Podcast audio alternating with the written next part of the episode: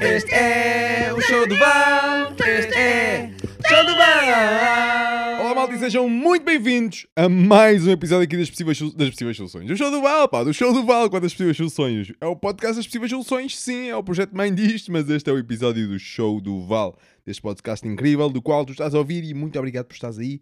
Obrigado. E, hum, e fiz, por isso, muito obrigado por estás aí. Hoje vamos falar de, de ambientes. Não sei bem qual é que vai ser o título disto, por isso possivelmente só vou saber no, no final ou quando estiver a, a editar o áudio. Mas agora eu ainda não sei bem qual é que vai ser o título deste episódio aqui, mas sei que vamos falar de ambientes. Vamos falar de ambiente, se calhar numa outra perspectiva. Se calhar será esse o título, não sei. Mas ambiente numa outra perspectiva em como nós podemos criar ambientes, ou melhor, ou melhor, se calhar começando do princípio, vamos falar em como os ambientes influenciam a forma como, por exemplo, nós, humanos, hum, reagimos eh, de tal forma. Quando nós nos colocamos em certos ambientes, temos certas reações, temos certos sentimentos diferentes do que quando estamos noutros ambientes envolventes. E depois vamos ver, vamos transcrever isso, ou vamos olhar de uma outra perspectiva também, vamos olhar para a natureza, em como, por exemplo, tenho aqui uma semente, e em como se nós mudarmos o ambiente envolvente esta semente, ela vai ter diferentes reações. Onde uma delas, um desses ambientes, se for seco, como este que está aqui no, no local onde estou, onde estou a gravar isto, neste ambiente aqui, esta semente não irá germinar. Ela irá continuar aqui eh, como está agora neste momento e não há de mudar muito. Mas, se nós mudarmos o ambiente e se lhe dermos, por exemplo, umidade, e se for a umidade suficiente para ela começar a germinar, ela vai começar a germinar. Por isso, o ambiente em que, em que nos envolvemos, ou o ambiente em que certas coisas estão envolvidas, vão determinar a forma como elas vão reagir. E isso é brutal. E isso é super poderoso. E se nós começarmos a olhar para, para, para isso de uma forma mais geral também, começarmos a, a pegar nessa perspectiva e quer seja para a nossa vida, quer seja também para a nossa, para a nossa agricultura, por exemplo, nós vamos começar a perceber de que, ei, espera, se calhar o que eu tenho que fazer, o que eu me tenho que focar é em criar um ambiente onde esta coisa, seja qual for o elemento, se possa expressar da forma que ele se queira expressar. Se possa ser ele próprio. A tal, tal cena do da pigness of the pig, a cena do, do, do porco ser o porco, onde é que nós podemos criar, de que forma é que nós podemos criar um ambiente que seja propício ao porco, seja propício ao porco ser o porco, da forma que ele, que ele é, com as características que ele tem, com as ações que ele faz, tudo isso. E quem diz porco diz humanos. Quem diz porco ou humanos diz plantas. De que forma é que, de que, forma é que nós podemos criar o melhor ambiente possível para as plantas que nós queremos crescer? Quais são essas formas? O que ambiente é que nós temos que criar para que essas plantas que nós vamos colocar em certo local para fazer a nossa produção ou o que for, para que elas tenham, sejam o mais felizes possíveis para conseguirem produzir o máximo possível e blá blá blá, essas coisas todas. Como é que nós conseguimos criar esse ambiente para que isso possa acontecer? Porque lembra-te, não somos nós que, que realmente cultivamos as coisas, não somos nós que realmente fazemos uma alface crescer, não somos nós que fazemos um, um porco crescer ou o que for. Não somos realmente nós. Nós simplesmente criamos um ambiente para que isso possa acontecer. Nós damos as condições para que isso possa acontecer. De uma certa forma é isso. Por exemplo, a planta, não somos nós que vamos ali alimentar a planta. Não somos nós que fazemos a fotossíntese por ela. Não somos nós que, que somos os micróbios e vamos ali dar-lhe os nutrientes. Se bem que há técnicas que fazem isso, mas calhar nunca conseguem ter as plantas tão nutritivas quanto, quanto colocar no solo um solo, solo, solo, solo fértil, um, em vez de, de outras cenas onde nós alimentamos a planta com aquilo que nós achamos que ela deve ser alimentada e ela cresce na mesma. Mas será que é a mesma coisa? Hum, tenho as minhas dúvidas. Mas não sei, a verdade é que é essa. Hum, por isso, lá está, quando, é quando nós criamos o, o certo ambiente é que nós conseguimos ter certas reações e por vezes temos a reação errada. Ou, ou seja, não a reação esperada porque criamos o ambiente errado, por vezes. Por vezes isso acontece. E quer seja tipo, lá está, isto dá para tudo. Esta perspectiva dá para tudo. Dá para falarmos de, de agricultura, numa perspectiva de mais agricultura, mais agrícola, melhor dizendo. Dá para falarmos também de, do nosso próprio desenvolvimento pessoal, da nossa própria vida também dá para isso, porque se nós tivermos num certo ambiente, vamos, vamos, sei lá, ficar mais irritados, mas se esse ambiente mudar para outro ambiente, vamos ficar mais entusiasmados ou ou o que for. E o ambiente pode, é também definido pelas pessoas que te rodeiam. Se tiveres pessoas que te rodeiam e que sejam super, sei lá, super negativas, super. hum, sempre, hum, sei lá, a dizer uma cena mais negativa, possivelmente o, o- tu vais, vais tornar um bocadinho disso, vais ser um bocado mais negativo. E se calhar não é esse o ambiente que tu queres, por isso, se calhar, uma das formas também de mudar é mudar as pessoas com quem te rodeias. Fácil de fazer? Não, mas é simples, é bem simples, malta. Mas ok, então é isso vamos falar agora aqui, durante aqui este, este episódiozinho, vamos falar sobre isto, vai, vai ser interessante, acho eu, vamos ver onde é que a conversa nos leva, tenho ali apenas alguns tópicos e vamos, vamos, vamos vaguear um bocadinho aqui na maionese, basicamente é isso. E é isto, malta, por isso a introdução está feita e agora a segunda coisa que eu vos queria dizer é relembrar-vos que nós temos a nossa escola online, a nossa escola das soluções, escoladasoluções.com, se vocês quiserem saber mais, e nós temos lá uma carrada de, de cursos online que vocês podem aprender para fazer mais. Por isso, aprende mais para fazeres mais. Lembra-te sempre disso. Lembra-te que o conhecimento não é poder. Isto também é, isto seria um ótimo tópico e vai ser um ótimo tópico para também um, um episódio, um, para um tema de um, de um próximo episódio. A, a tal cena de que conhecimento não é poder. Conhecimento é, tem apenas, aliás, o potencial de poder. Porque por si só o conhecimento não é poder. Ele só é poder quando nós o colocamos em prática. Quando nós acionamos esse conhecimento que temos. E eu tenho tanto conhecimento que ainda não acionei, por isso não estou a, a tirar qualquer proveito dele. Não há qualquer poder, entre aspas, que, que venha com ele. Porque eu não estou a acionar esse poder. Não estou a acionar esse, esse conhecimento. Lá está, o conhecimento é uma ferramenta. E tu- nós podemos ter aqui. Eu tenho aqui, por exemplo, aqui nesta caixa vermelha que está aqui ao meu lado. Malta que estiver a ver é mais fácil, mas pois estão a, a ouvir. Eu tenho aqui uma caixa vermelha um armário vermelho aqui ao meu lado. Este armário está cheio de ferramentas, cheio de cenas, desde marcadores a lápis, hum, hum, sei lá, ferramentas mesmo de. ah, como é que se diz? Ah, de estrelas, chaves de estrelas, chaves de fendas, essas coisas todas. Está uma carrada de coisas aqui, uma carrada de ferramentas, uma carrada de cenas aqui. Mas não está aqui a fazer nada. Ou seja, é como se fosse o conhecimento. O conhecimento é uma ferramenta, por isso está aqui na gaveta. Mas eu só consigo usar esse conhecimento, só consigo fazer com que esse co- conhecimento se torne útil se abrir a porra da gaveta, tirar essa ferramenta e a usar. Se eu não usar o conhecimento, ele não nos serve nada, ele não nos tem poder nenhum. Mas tem um potencial incrível. Eu tenho aqui, aqui dentro deste armário, uma vez mais, tenho aqui potencial para criar coisas incríveis, coisas que não existem em mais lado nenhum. Existe esse potencial aqui. Esse potencial também de resolver problemas também existe aqui. Mas enquanto essas ferramentas estiverem na gaveta e eu não as estiver a usar, ou alguém, não serve nada. Não serve nada, não, não tem poder real nenhum, tem apenas o potencial dele. Isso seria um tema também do caraças para um, para um próximo episódio. Mas não é isso que nós vamos falar hoje. Mas pronto, lembrem-se, escoladasoluções.com é um bom sítio para vocês irem buscar mais conhecimento e depois têm que fazer vocês a outra parte que é aplicarem esse conhecimento.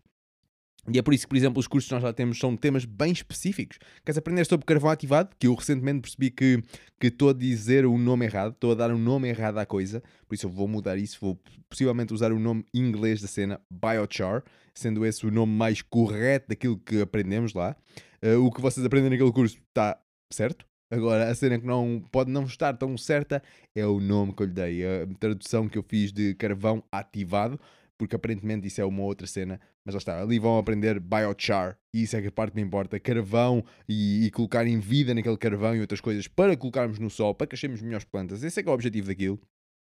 Por isso é apenas a semântica do nome, é que pode não estar certa e eu possivelmente vou trocá-la apenas para o inglês. Se eu também uso o inglês para cover crops, porque é que também não posso usar a palavra inglesa para biochar? Possivelmente é o que eu vou fazer, mas pronto, vamos ver o que é que vai andar para a frente. Mas, yeah, lá, na, lá como estava a dizer, naquela escola das soluções, vocês têm lá temas bem específicos, porque lá está, eu acho que essa é uma das formas também, para já é uma das formas que eu gosto de obter informação é dessa forma, tipo, quero, quero saber uma cena específica, eu não preciso saber tudo sobre um, um tema super vago como permacultura. O que é que é permacultura? Ah, é tantas coisas, há tantas coisas que estão dentro dela e que nós podemos usar e que são fantásticas também, ah, mas eu não quero saber aquilo tudo, porque se, se o que eu quero mesmo, o objetivo é, por exemplo, produzir alimentos, então é por aí que eu quero ir, quero me focar nisso, não quero saber da parte social agora, não quero dizer que outra hora não quero saber, mas agora não quero saber disso para nada, não quero saber de construção natural, não quero saber nada disso, quero saber em produzir alimentos, ok, como é que eu produzo os alimentos, ok, qual é, é a tua realidade, é pá, tenho bué da sombra, ok, se calhar então podes produzir cogumelos, ah, mas eu tenho aqui bué sol, ok, então, e tens terra? Não, oh, então pode ser, uh, produzir eh, comida em vasos, por exemplo, ou em canteiros elevados, ou o que é que for, ah, mas eu tenho terra, eu tenho um grande, vários hectares, ou o que for, ok, então se calhar é mais para, por aqui, para a horta bio e regenerativa, por exemplo, e existem muitas facetas disso, e é um pouco por aí que eu, que eu criei aquilo para. Epá, eu criei aquilo a pensar em mim, basicamente. Como sendo eu também a pessoa, eu tiro imensos cursos online, por isso, olha. E, e eu penso, ah, porque, o que é que eu procuro nos cursos online que eu tiro? Ah, cenas específicas. Quando eu quero aprender uh, uma certa, um certo tópico, é isso que eu vou à procura e eu quero aquilo específico. Não quero ali balelas, não quero ali rodeios, não, eu quero aquela cena específica. Ah, é isso mesmo que eu vou fazer. E foi assim que eu criei a Escola das Soluções, basicamente.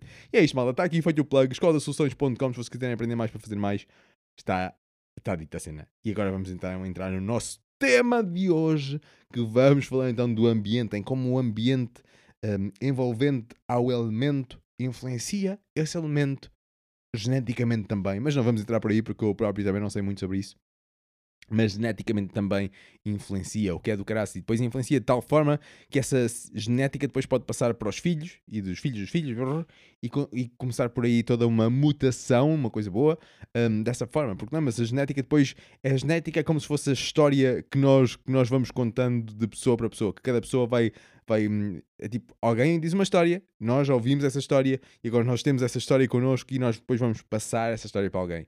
E a genética é um pouco isso. A genética é um pouco a história de, de, um certo elemento que vai sendo passado de geração em geração, mas por vezes o ambiente envolvente influencia a história. E influencia certas palavras na história ou influencia uh, frases inteiras na história que depois essa, essa, história já vai ser modificada, já vai ser um mutante, uh, vai ser alterada e vai ser passada para as próximas gerações já diferente. E que as próximas gerações vão passar às próximas gerações e por aí adiante.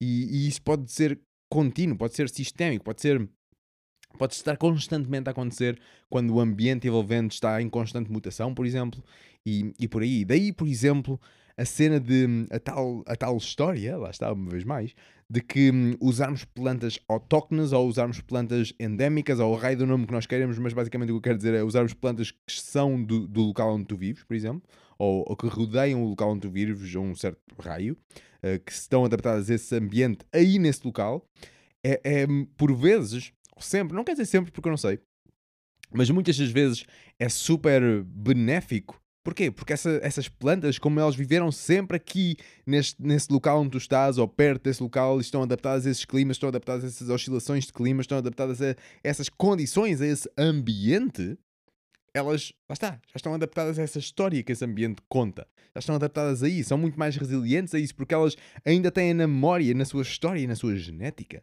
ainda têm a lembrança de que, ah, houve uma seca, uma grande seca aqui durante estes meses ou estes anos, ou que foi, e esta foi a forma como os nossos antepassados geriram a seca. Foi, sei lá, no início desenvolver raízes super profundas rapidamente e depois só é que começamos a alargar para as raízes laterais, por exemplo. Não sei, estou aqui a inventar, mas, mas por vezes é, é isto, por vezes é isto, porque já houve aquela genética, já houve aquela lembrança de que, ah, antigamente os, os as nossas plantas uh, bisavós ou tritavós ou tetravós ou o que for, a nossa, a nossa geração passada ela usou este mecanismo, criou este mecanismo para, para conseguir se safar, para conseguir sobreviver durante aquele ambiente de, de, seca. Ah, ok, então eu tenho essa história comigo, tenho essa genética comigo, e agora, se esse ambiente voltar, eu, eu vou poder fazer. Um, vou, já sei o que é que eu posso fazer. Vá, de uma certa forma, assim, muito metafórica, esta seria uma maneira de vermos, de vermos a coisa. E isso é algo que acontece com essas tais plantas uh, mais autóctones, mais, mais, mais do local, melhor dizendo. Um, e que nós podemos tirar toda a vantagem dela. Toda a vantagem dela. Por exemplo, nos, no, nos cover crops, das plantas de cobertura, quando estamos a criar a nossa mistura. Algo importante, por exemplo, uma das coisas que nós podemos ver é. Já fizemos um vídeo sobre isto no, no Possíveis Soluções. Vocês forem lá, vocês vão poder ver um dos vídeos que nós fizemos uh, sobre isto mesmo. Em formas como é que tu podes ver que plantas é que, é que, é. Não vês todas, mas muitas das plantas que vivem no teu conselho, por exemplo. E tu podes pesquisar por isso por plantas bem específicas, por gramíneas, podes pesquisar por, um, por leguminosas, podes pesquisar por árvores, por arbustos, por raio que for. Tanta coisa que existe, por exemplo, na, na base de dados da Flora On, flora-on.pt, penso que é esse o link.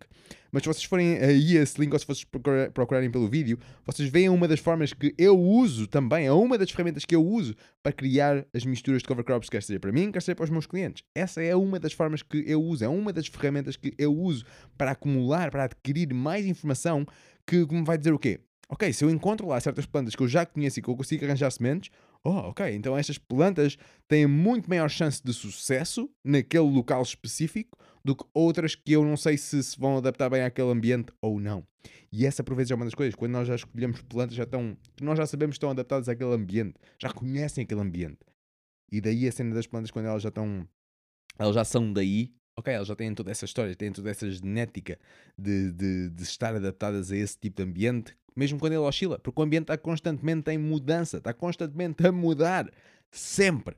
E quando não for, foi porque alguma coisa alguma coisa aconteceu. Alguma coisa aconteceu. Até durante as estações o ambiente muda. Por isso, o ambiente está sempre a mudar. Uma cena fixe. E, yeah, é uma cena dinâmica. Interessante. Ok, mas continuando então aqui, o ambiente, em como o ambiente envolvente influencia, um, influencia as re certas reações. Então, outra coisa que eu vos queria aqui dizer então. Uma pergunta que eu tenho para vocês. Quando vocês, isto vai variar de pessoa para pessoa, mas de uma maneira geral, se calhar tenha uh, uh, uma das respostas. A pergunta é a seguinte: quando tu queres relaxar, que tipo de ambiente é que tu procuras? Quando tu queres te sentir mais relaxado, que tipo de ambiente é que tu procuras? Um ambiente onde se calhar estás mais sozinho, ou um ambiente mais calmo, com pouco barulho, assim, com menos pessoas, com menos interações, com menos movimento? Será que é esse ambiente que tu procuras? Ou será que é um ambiente com muito barulho, com muitas pessoas, muita interação, com muita agitação ali a acontecer, com muitas, muitas, muitos estímulos? É, é esse tipo de ambiente que procuras quando queres relaxar? Qual deles é que, é que normalmente, por norma, a malta procura quando quer relaxar? Qual é que é o ambiente que nós procuramos quando queremos relaxar?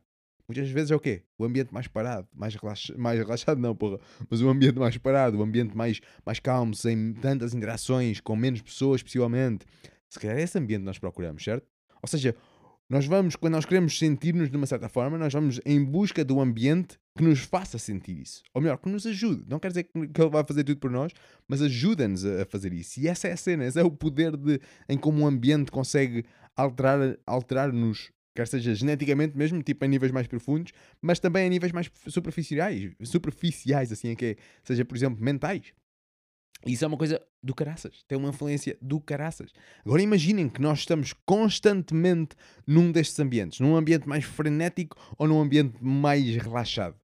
Ah, nós vamos continuar a ter esse estímulo, esse ambiente vai continuar a estimular-nos e vai moldar-nos de certa forma. E nós vamos passar a ser, se calhar, mais, mais energéticos, até se calhar a um certo ponto até explodirmos, ou não, ou não, pode ser uma, um energético sustentável, ou então vamos ser muito mais relaxados, na boa. Não sei, tem certa influência nisso. E isso, sabendo isso, sabendo isso, quando nós não estamos bem connosco próprios, se calhar algo que nós podemos fazer é mudar um ambiente envolvente. Daí, daí por exemplo, para a arquitetura, o design de interiores, um, toda essa parte de, de criação de ambientes, de design de, em permacultura, por exemplo, criarmos, desenharmos e implementarmos um ambiente envolvente a nós. Tem, tem tipo, tem um, um, um tremendo impacto em tudo, principalmente na nossa vida. Tipo, quando nós mudamos um certo ambiente, quando nós criamos um certo ambiente, isso vai ter um impacto em nós. Um certo ambiente da tua casa, se esse ambiente for. Esse ambiente pode ser tão diferente. Pode ser um ambiente mais relaxado que quando entras em casa, tipo, ah, sentes mais relaxado. Ou pode ser um ambiente mais frenético quando entras em casa, tipo, oh, sentes-te mais. Ah, energia. Ener, ai, sentes mais energético, ou o que quisermos dizer. Pode ser tudo isso. Pode ser também um ambiente mais negativo não é? Pode, pode ser fruto de, das pessoas que, que também criam esse ambiente contigo e serem mais negativas ou não, ou não, pode ser tipo, sei lá, ter uma cena, uma cena mais, mais triste, pode ser simplesmente as cores das paredes, pode ser tão simples como isso, pode ser as cores das paredes, pode ser a cor do cortinado, que não deixa passar tanta luz e deixa o ambiente mais triste, mais, com menos luz, e se calhar a ti, esse tipo de ambiente, mete mais triste, mete mais, hum, mais em baixo, com menos vontade de fazer coisas. Mas há outras pessoas que esse ambiente para elas é que é tipo, uau, wow, este ambiente é que eu gosto. Tipo, daí tipo o poder de todos nós somos diferentes, ainda bem que somos. Um, mas yeah, essa cena tem um impacto caraças, a arquitetura tem um impacto caraças, o design de interiores tem um impacto caraças, o design de, de, de ecológico uh, do ambiente envolvente, em permacultura, ou quisermos dizer, tem um impacto do caraças. Daí tipo, e todos nós somos designers, essa também é a verdade, não é? Todos nós somos designers do nosso ambiente. E lembra-se aquela história de eu dizer que nós somos os arquitetos, não é os arquitetos, não é isso. Nós somos, como é que é? Os maestros deste, deste sistema, não somos nós que tocamos a música, não somos nós que compomos, nós simplesmente garantimos que os elementos tocam quando, quando devem, entre aspas, tocar e, e para toda a música ficar harmónica, ficar, ficar música e não barulho em vez disso. E nós podemos ser esse elemento, mas nós também somos o elemento que, que não só gere isso como o maestro, mas também que cria o ambiente para que o maestro e os músicos e a, as pautas e as letras possam estar todos ali naquele local a trabalhar em harmonia para depois o maestro fazer a tal, a tal gestão da cena. Por isso, nós não só somos o maestro da cena, mas também somos aquele que cria o ambiente envolvente. Nós somos criadores de ambientes. Quer nós queiramos, quer não, nós criamos ambientes. Agora, que tipo de ambientes é que nós estamos a criar? Essa se calhar é uma boa pergunta, não é? E isso depende. Há pessoas que criam ambientes bem mais. um, onde, onde a malta sente mais negativa, sente, são ambientes mais destrutivos, mais horrendos, alguns mais. Ah, yeah. E depois também há outra malta que cria ambientes mais, mais, mais belos, onde a malta se sente bem, onde a malta se- quer ser ela própria, onde a malta quer continuar a, a explorar as suas criações ou o raio que for. Um, yeah, também há malta que cria isso. E há malta que cria outros por o meio. E é, é toda uma diversidade de, de pessoas a criar coisas diferentes, porque somos todos diferentes, por isso nós vamos criar coisas à nossa maneira também. E ainda bem que é assim, porra, ainda bem que é assim. Um, a tal cena, porque é que nós temos de ser todos iguais? Tipo, porque é que o homem e a mulher têm que ser iguais? Somos, somos diferentes, graças. Porque é que homem para homem temos que ser todos iguais? Não, somos todos diferentes, porra. Todos diferentes. Por isso que também devíamos ser testados. Entre... Testados não é a palavra certa. Julgados também não é a palavra certa. Mas. Ah, não sei qual é que seria a palavra certa, mas o que eu queria dizer era se calhar também devíamos ser testados de maneira diferente, no sentido de testes na escola, por exemplo.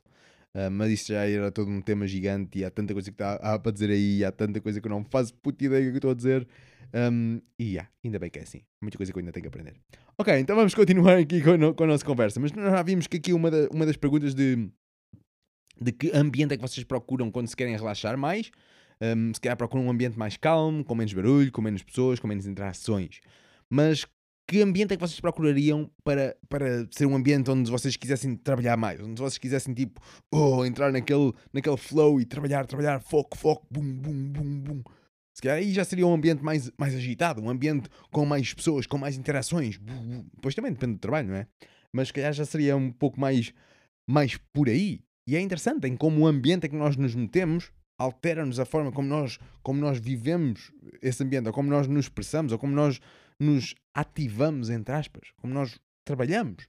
E é interessante essa porra. Por isso, hum, eu posso falar já para mim que o ambiente onde eu estou agora neste momento não me está-me a relaxar mais, está-me a meter mais parado, mais sem vontade de fazer um cu do que do que eu queria. E eu sei que uma das coisas é, é- é esse ambiente em que eu estou a criar, que não é o ambiente certo para a função que eu quero ter nesse ambiente.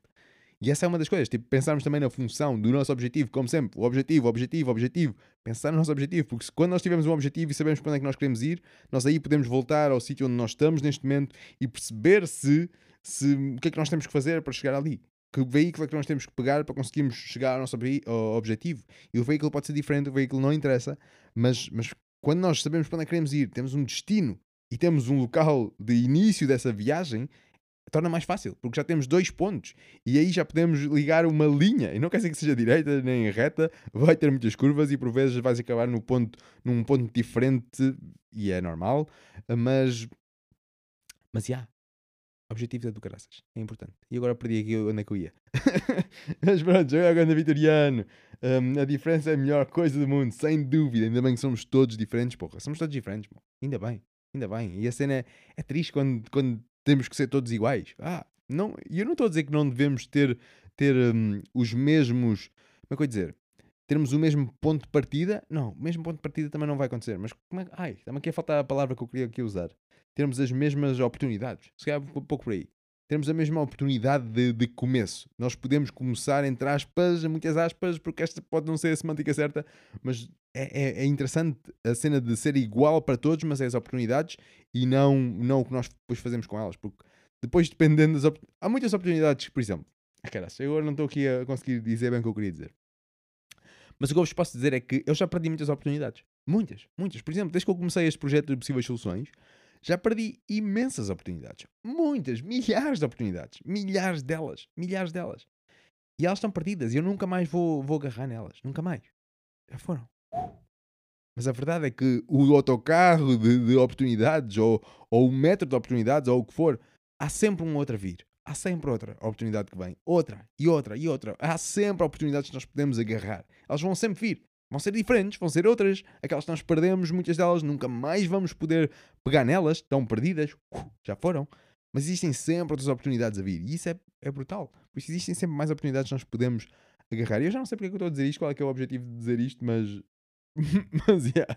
Olha, o Vitoriano está aqui a dizer: o mar hum, é o meu ambiente que me faz trabalhar mais. Pumba, lá está. Essa- essas, tais, essas tais cenas é que são incríveis. E, e por mim, o mar não seria. Não é o sítio que eu, que eu me sinto para trabalhar, por exemplo. Não quer dizer que Se eu estiver no mar, se estiver num barco onde, onde existe um outro ambiente dentro daquele barco, é ambientes dentro de ambientes dentro de ambientes, é uma inception de ambientes, aí já pode mudar tudo. Aí já posso ter ali a aptidão ao mesmo tipo para trabalhar e se calhar vou trabalhar ali como nunca trabalharia em lado nenhum. A, a ser o eu que sou ali não vai existir em mais lado nenhum a não ser ali naquele ambiente. Isso é do caraças. E é interessante, por exemplo, outra coisa que eu me lembro aqui no que toca a ambientes. Eu, eu quando foi o início do, do Possíveis Soluções, isto aqui foi, o Possíveis Soluções foi criado durante uma, uma semana que eu fiz de, de mentoria com, com, com o mentor, com o Rui Gabriel, que bateu a bota, infelizmente, grande Rui. Um, mas com, com, o Rui Gabriel nós tivemos sete dias um, em, numa casa lá no, no Algarve, onde tivemos onde tive a aprender essas coisas com ele, basicamente, e chegámos a definir este, este projeto como, como está, onde o show do Val também faz parte dele, embora o show do Val já existisse antes. Um, mas aí, durante essa, esses sete dias, esse ambiente que foi criado ali naquela, naquela casa, comigo, com a Bia, com, com, com o Rui e com o Alex, esse ambiente que foi criado ali na, naquela casa, foi tipo. Ah, foi incrível, sentia-me tão bem, sentia-me ativo, sentia-me sentia inspirado, sentia-me sentia-me com uma vontade incrível de trabalhar, sentia-me com uma vontade incrível de fazer coisas, de testar, de bora para a frente, siga a fazer isto, já, bora, bora arranjar e partilhar mais possíveis soluções com a malta, bora criar este mundo incrível, esta visão incrível, bora, uou. sentias-te capaz de tudo, naquele ambiente, sentias-te capaz de tudo. Depois, acabou aquilo, voltei à minha casa e tipo, parece que, parece que tipo, perdeste a vontade de fazer cenas, parece que perdeste tipo ah, tudo mudou. Porquê? O que é que mudou a verdade? Mudou o ambiente. Mudou o ambiente em que eu estava, em que eu estava inserido. E isso aí teve um impacto incrível. E continua a ter. E vai continuar a ter. Tem um impacto incrível. É incrível como é que o ambiente em que nós nos envolvemos, ou que um certo animal está envolvido, ou que uma certa planta está envolvida, é capaz de influenciar tanto. E tem uma influência do caraças. E é do Catano. Mas nós somos criadores de ambientes nós também podemos criar esses ambientes. Nós não só vivemos neles, mas nós podemos também viver num ambiente que nós criamos ou que outros criaram para nós. Por isso nós temos, nós temos o poder de alterar o ambiente para, para o mudar de forma que seja mais vantajoso a nós. E não quer dizer que para ser mais vantajoso a nós vai deixar de ser mais vantajoso à natureza, por exemplo. Não, porque pode ser a ambas as coisas. Podemos trabalhar em, em unissom, podemos trabalhar em. podemos colaborar nesse sentido também. Isso é bom, isso é bom. E é isso que nós, nós aqui falamos mais e mais e mais. Mas é interessante em como, como o ambiente, caraças, tem um, um impacto caraças. E, e esse, este exemplo que eu vos dei do. Este exemplo, agora quando eu disse exemplo, fez-me lembrar aquele man das compotas. Vou-vos dar um exemplo. Ah pá, tão bom. Mas pronto, voltando aqui à cena. Uh, e este de todo não é a voz dele, atenção. A voz dele é, é, é dele, é linda, é única, incrível. Compotas. ofereçam compostos de hoje Natal. ok, o que é que eu queria dizer?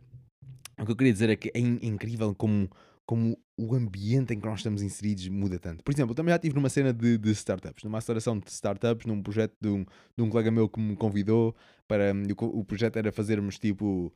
Um, como é que se chama? O projeto chamava-se Kiro, e aquilo nunca, nunca foi para a frente. Kiro, e era, um, e era de fazer jardins comestíveis. Essa era a cena. Fazermos jardins comestíveis. Fazermos e gerirmos jardins de comestíveis. Essa era a ideia e foi isso que nós fomos lá para essa, para essa aceleradora de, de startups aprender cenas. Basicamente foi, foi isso que eu fui lá, porque dos três membros eu fui o único que fui todos os dias e ia de, de Ferreira do Zézer para Sintra todas as feiras. Uma boa viagem, mas foi incrível. Conheci pessoas incríveis, aprendi imenso de, de toda essa parte também muito fixe. Pá, foi muito fixe. Eu voltava a fazer e, e, o grande João Cabral, tipo, incrível, muito fixe. Muitas maltas que eu conheci lá, muito, muito incrível. Mas para vos dizer o quê? Para vos dizer que, tipo, aquele ambiente que era ali criado com todos aqueles, com todos aqueles uh, empreendedores, com todas aquelas pessoas que, queriam, que tinham ideias de, de, de, de, de negócios, vá, e que queriam começar a executá-las e tudo isso, tipo, esse ambiente estava ali criado, é tipo, oh, sentia-me tipo mesmo inspirado a, a, fazer mais. Aquele tipo tinha um impacto graças a mim, era viciante. Daí eu ia lá todas estas feiras e fazia quilómetros para ir lá e pagava uma porrada de dinheiro para ir lá. Mas ainda bem, eu voltava a fazer tudo outra vez. E mais, e mais, e mais fosse. Se fosse para o Algarve eu ia. Se fosse para a Espanha, eu ia. Tipo, não havia problema nenhum. Um, não tenho grandes problemas nesse sentido de, de ir para o sítio que, que, onde eu acho que vou tirar bons, boas coisas, bons ensinamentos, por exemplo. E, e é incrível como é que aquele ambiente, tipo ah, me alterava de certa forma, como sentia tão, hum, tão energi- energizado, essa é a palavra, não sei, mas sentia-me bem, é tipo, ah, é este ambiente que eu quero, eu gosto deste ambiente. Mas depois é interessante como sais daquele ambiente e tipo, "Puh, a cena muda logo. Como é que o ambiente tem tanto impacto, meu? E é do caralho, e quando nós estamos conscientes a isto, tipo, aí nós podemos começar a criar o ambiente que nos é mais propício a nós. Que nos é mais propício a nós no sentido de que nos ajuda melhor a sermos a nossa melhor versão. E eu acho que essa é a cena mágica da cena. É que tipo de ambiente é que nós podemos criar para sermos a nossa melhor versão, para nos poder, podermos expressar da melhor maneira possível. E eu tenho a certeza absoluta, tenho a certeza absoluta que não existe nenhuma pessoa no mundo que esteja naquele ambiente o mais perfeito para ela ser a melhor versão que ela jamais poderia ser. Tipo, não havia melhor versão do que aquela. Vamos imaginar que todos gostamos do, do Elon Musk e gostamos do que ele estão a fazer. Vamos imaginar isso. E, e eu não acredito, mesmo o Elon Musk que tenha, que tenha, que já conseguiu o que ele conseguiu, que já criou as cenas que ele criou, o que for, acho bem ou mal, não interessa para aqui, isso não é o, o, o caso agora aqui, não é o ponto que eu quero chegar. Mas mesmo, mesmo ele, tenho certeza que ele ainda não encontrou o ambiente que, que ele ainda pode ser melhor, ainda pode ser a melhor versão mesmo dele. Mesmo que ele esteja perto disso, mas certeza que ainda não chegou àquele sítio que pode ser ainda melhor do que isso. Mesmo para o Cristiano Ronaldo, por exemplo. Gosto dele, não gosto dele, o que for, não quero saber. Para o ponto que eu quero chegar, não, não, não interessa isso. Mas mesmo ele, tenho certeza que ainda existiria um outro ambiente, ambiente ainda mais perfeito para ele, onde ele conseguiria ainda ser melhor. Melhor humano, melhor jogador de futebol, melhor atleta, melhor o que fosse, melhor. Ponto. Tenho certeza disso. Tenho quase certeza que não existe nenhum humano que esteja no melhor ambiente que ele jamais poderia ser. Por isso, isso leva-me a uma questão, uma questão que é que tipo de, em que tipo de humanidade é que nós estaríamos a viver hoje se os nossos antepassados tivessem todos, e estamos aqui a supor, por isso podemos supor todos, se eles tivessem todos num ambiente onde eles possam ser a melhor versão deles. Já imaginaram isso? Eu nunca, nunca imaginei muito ao certo isto, por isso isto é uma questão interessante me estou a colocar agora neste momento pela primeira vez, mas, mas não seria interessante isso? Que tipo de- em que tipo de mundo é que nós estaríamos a viver agora se os nossos antepassados, as nossas, sei lá, cinco gerações anteriores a nós, tivessem ti- tido um ambiente onde eles pudessem ser a melhor versão deles? Onde eles pudessem ter criado as melhores criações, aquelas que eles queriam mesmo criar, em vez de terem sido obrigados por, por escolhas próprias por vezes ou por, ou por palas nos olhos que não conseguiam ver outras oportunidades para além daquela que estava à frente dos olhos deles e eles não gostavam tanto disso, por isso agora estavam dentro do ambiente a fazer algo que eles não gostavam, por isso um ambiente totalmente hum, não o perfeito para eles serem a melhor versão deles, por isso iam ser outra versão mais fraquinha. Isto não quer dizer que aconteça a toda a gente, mas acontece a muitos, até a mim. Hum, mas, já, é uma pergunta do caraças. Que tipo, em que tipo de mundo é que nós estaríamos a viver agora se os nossos antepassados tivessem criado um ambiente incrível onde eles pudessem ser a, melhor, a sua melhor versão? E o mesmo nós podemos dizer para hoje, porque o passado nós não conseguimos alterá-lo, mas nós conseguimos criar o futuro hoje. Nós criamos o futuro hoje. Por isso, que há uma das coisas que eu, que eu diria a todos é comecem a pensar se o ambiente envolvente, o vosso ambiente em que vocês estão, estão envolvidos é aquele ambiente que, que vos deixa ser a vossa melhor versão. Se calhar isso é eu- o, que eu, o que eu diria aqui hoje. E podíamos acabar já aqui. Mas era, seria isso que eu, que eu vos diria. Será que o ambiente em que vocês estão envolvidos agora vos deixa ser a vossa melhor versão? E se não for, o que é que está aí a, a causar que não seja? O que é que vocês precisam de mudar para transformar esse ambiente no melhor ambiente para vocês? Para vocês serem a vossa melhor versão? O que é que é preciso mudar aí? Percebem o que é que é preciso mudar e tentem mudar. Tenham a coragem para mudar aquilo que vocês conseguirem mudar. E se calhar não conseguem mudar. Se calhar não conseguem mudar. Mas podem mudar do local para um outro local, para um outro ambiente. Que tenha o ambiente certo para vocês. E isso pode ser bem lixado. E se calhar é algo que eu também tenho que fazer. Porque eu sei que estou agora neste momento num ambiente que pá, não tenho vontade de fazer um caraças. Não- Falta-me aqui qualquer coisa. E se calhar uma das coisas que eu tenho que criar pode não ser modificar um ambiente envolvente. Mas se calhar é tipo, está na altura de trazer um membro novo para a equipa. Se calhar é isso. Não sei. Não sei se é esse não. Não tenho certeza do que estou a dizer. Mas sei que falta aqui alguma coisa. Sei que não estou no melhor ambiente para mim. Para eu poder ser a minha melhor versão. Para então depois poder servir ainda melhor do que o que eu estou a servir agora.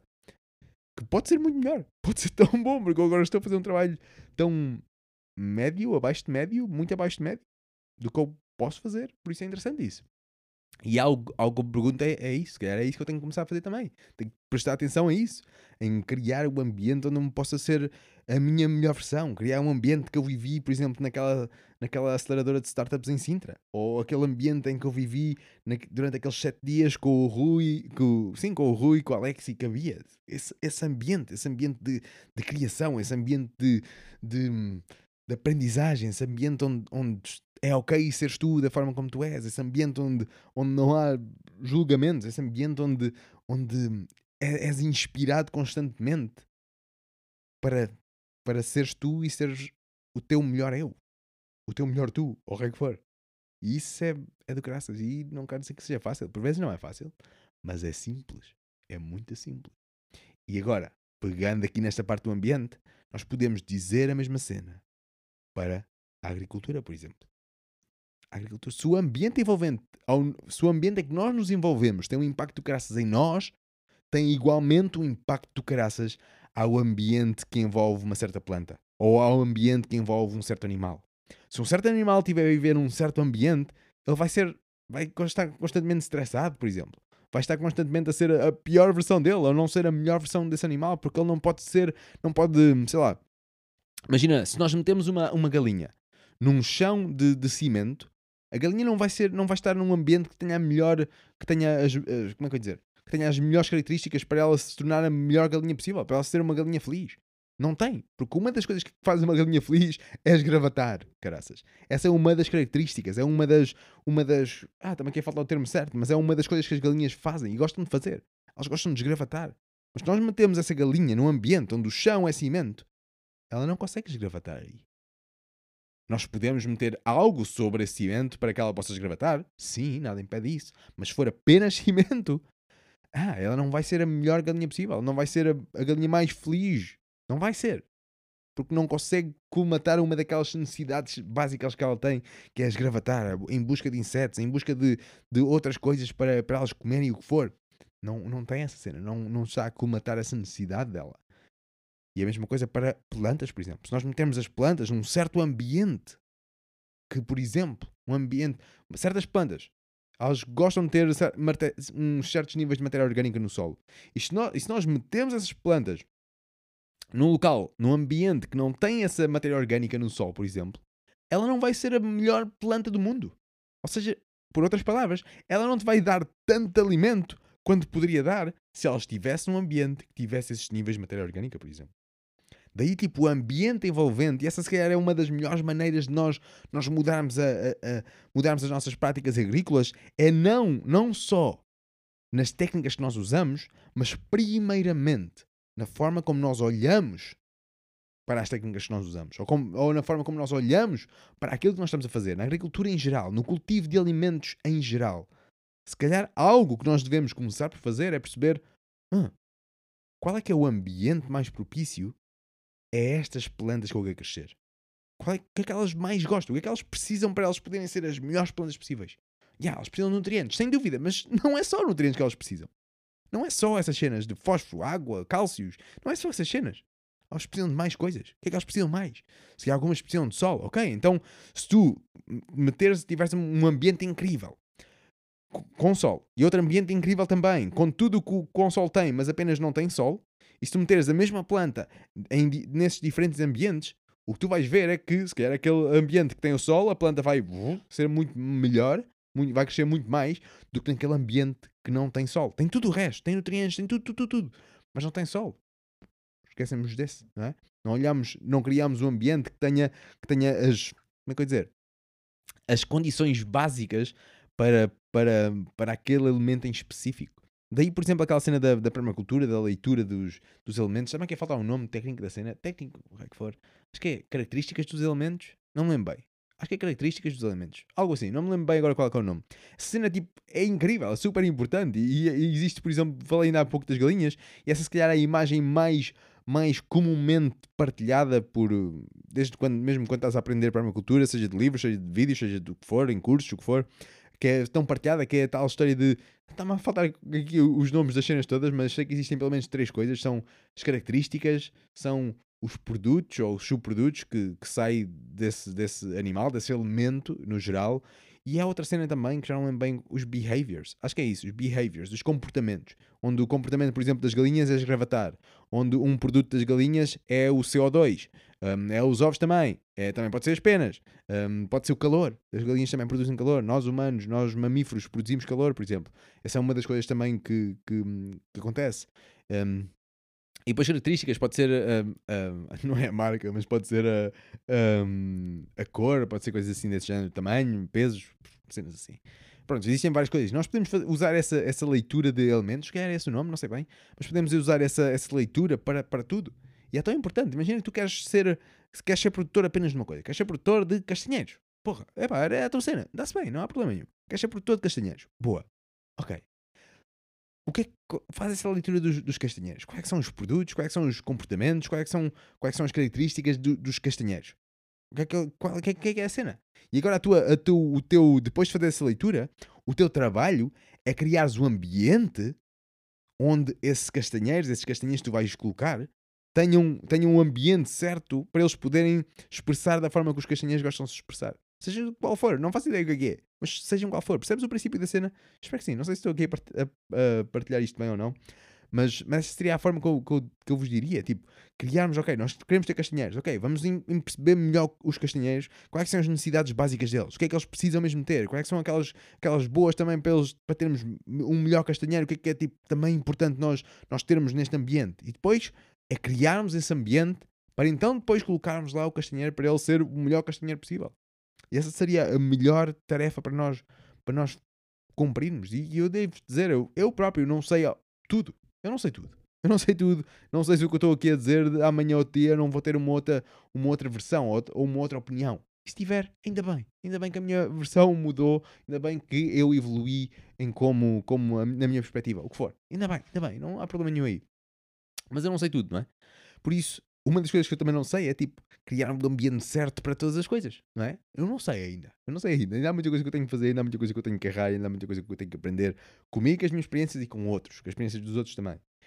Mas, mas, mas dito isto, de uma maneira geral, se nós queremos ter. Se a tua cena é ter ovelhas, por exemplo, tens que arranjar forma de que as ovelhas possam ter um melhor ambiente para elas poderem viver. Onde, qual é que é isso? Porque nós vemos isso na cena dos animais, por exemplo, quando os animais estão confinados, por exemplo.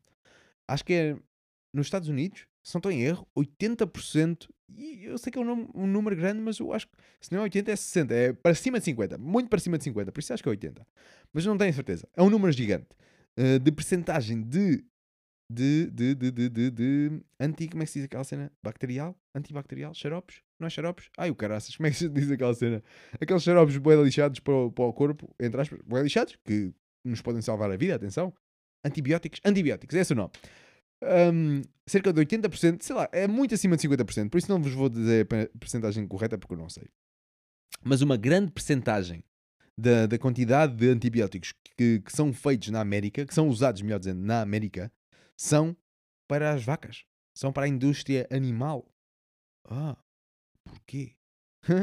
porquê? O que é que nós estamos ali? Que tipo de ambiente é que nós estamos a, a expor uh, aqueles animais todos? Qual é que é esse ambiente que estamos a expor esses animais todos? De tal forma que eles ficam doentes que precisem daquela quantidade astronómica de antibióticos. Hã? Já pensaram nisso? Qual é que é o ambiente horrendo que eles estão a viver, que não é um ambiente certo para eles de todo, porque senão eles não ficariam doentes. essa é uma das coisas, não é? Tens plantas doentes, por exemplo, uma das coisas pode ser o ambiente envolvente essa planta. Ah, alguma coisa não está bem, ela não tem as condições certas para ela. Pode ser falta de luz. Não tens luz suficiente para, para aquela planta em específica, ela não vai crescer muito bem. E depois, especialmente, se ela não vai crescer muito bem, vai estar doente. E se ela vai estar doente, a natureza vai chamar a, a, a equipa de limpezas delas. E isso pode ser os teus, os teus fungos parasitas, pode ser os teus, os teus pulgões, por exemplo, pode ser uma carrada de animais que vão lá para. Ok, vamos recomeçar aqui isto de novo. Pode ser. Isto é uma função importante também no ecossistema. Um, mas, yeah, voltando a essa cena, essa história dos animais, qual é que será o ambiente horrendo que eles estão a viver, onde eles precisem, onde eles fiquem tão doentes que precisem de todos esses antibióticos? E essa é uma, uma boa questão de colocarmos. Porque se nós começarmos a ver isso de, de que ah, o ambiente altera ou, ou muda a forma como, como nós reagimos um, a certos estímulos, ah, tantas palavras aqui, caras que eu disse e, e não, não disse nada, não é? Ganda rodeio. Mas, mas é importante vermos em como o ambiente. Um, como é que eu vou dizer isto? como nós reagimos a diferentes ambientes. Nós, os ani- animais, as plantas, tudo. Tudo reage a diferentes eh, eh, ambientes. Até mesmo, até mesmo a água, até mesmo o, o ferro, até mesmo tudo. Eu diria tudo, não é? Tudo reage a certos ambientes. Física da coisa muda. Brrr, Uma cena de coisas que eu nem sei também. mas, mas é importante, é, é incrível essa parte. É incrível essa parte. Em como, como quando as vacas estão num certo ambiente, elas ficam doentes. Quando as vacas estão num outro ambiente, pode ser a mesma vaca, pode ser dois, dois irmãos, dois irmãos vaquinhas. Vamos imaginar que a vaca teve, teve gêmeos. Não sei se normalmente só tem um, mas, mas vamos imaginar que teve dois. Dois irmãos vacas. Uma vai para um campo de concentração de vacas. Outro vai para, para um outro campo de concentração de vacas. Umas são geridos de um, de um modo ali. Epá, o nome que eu dei foi muito mal, não é? Mas pronto, vamos continuar. Mas um vai, é gerido para. eh, Ela vive em pastagens, onde tem constantemente pastagens novas para comer, onde está rodeada de outras pessoas também, mas está em constante movimento e, e tem sempre coisas verdes para comer, tem um ambiente ali incrível, leva com sol também, hum, não está a viver no- nos seus cocós, não, está tipo, o ambiente é sempre limpo, é sempre novo, novas pastagens, coisas boas, Uf, sempre por aí. Enquanto que o outro, o outro está sempre no mesmo local. Está, é alimentado a grões, a grões, a grãos de, de, hum, de corn, como é que se diz? De milho, a grãos, a grãos, grãos de milho, grão de milho, é alimentado a milho, melhor dizendo, que vem de sei lá de onde, que é feito com herbicidas e leva isto e geneticamente modificado e o diabo a. E pum, mas é alimentado disso. E depois está a viver naquele ambiente onde está confinado, ok, mas está sempre no mesmo espaço e está sempre a fazer qualquer coisa ali naquele espaço e já está a viver nos seus próprios excrementos. E. Uau! Um ambiente bem diferente. Hum, qual deles é que vocês acham que vai ficar doente mais rapidamente? Qual é que tem as probabilidades maiores de ficar doente mais rapidamente? Ou ficar doente de todo? Possivelmente não é aquele que tem sempre pastagens boas, não é aquele que tem sempre um terreno novo para poder, para poder explorar e para poder comer e levar com o sol e levar com os outros elementos também. Tudo é importante. Não é esse, se calhar. Se calhar é o outro que está em constantemente a comer sempre a mesma coisa. Não existe diversidade no seu alimento. Sempre a mesma cena para ele, ser, para ele engordar mais rapidamente. E depois também é aquele que se calhar está a fazer cocós para o chão, onde aqueles cocós não são não são alimento para o sol, alimento para as plantas para crescerem outra vez. Não, aquele cocó está sempre no mesmo sítio, muito, muito, muito, muito, uma grande acumulação que não está a ser usado, não está a ser reciclado, nada, nada. Vai criar poluição e, e pumas, está ali a criar um ambiente destrutivo, não só para o, o ambiente envolvente, mas depois esse ambiente envolvente também vai, lá está, vai lixar a- o elemento que está, nesse que está a viver nesse ambiente envolvente, que neste caso é a vaca, e que agora vai ter certas reações a esse ambiente. E, um, caralho, na volta que demos aqui. Mas, já, essa vaca agora está a viver num ambiente lixado. Por ela estar a viver nesse ambiente lixado, é tipo, um é tipo uma bola de neve. É incrível. E, e bom, mas começa a ficar doente.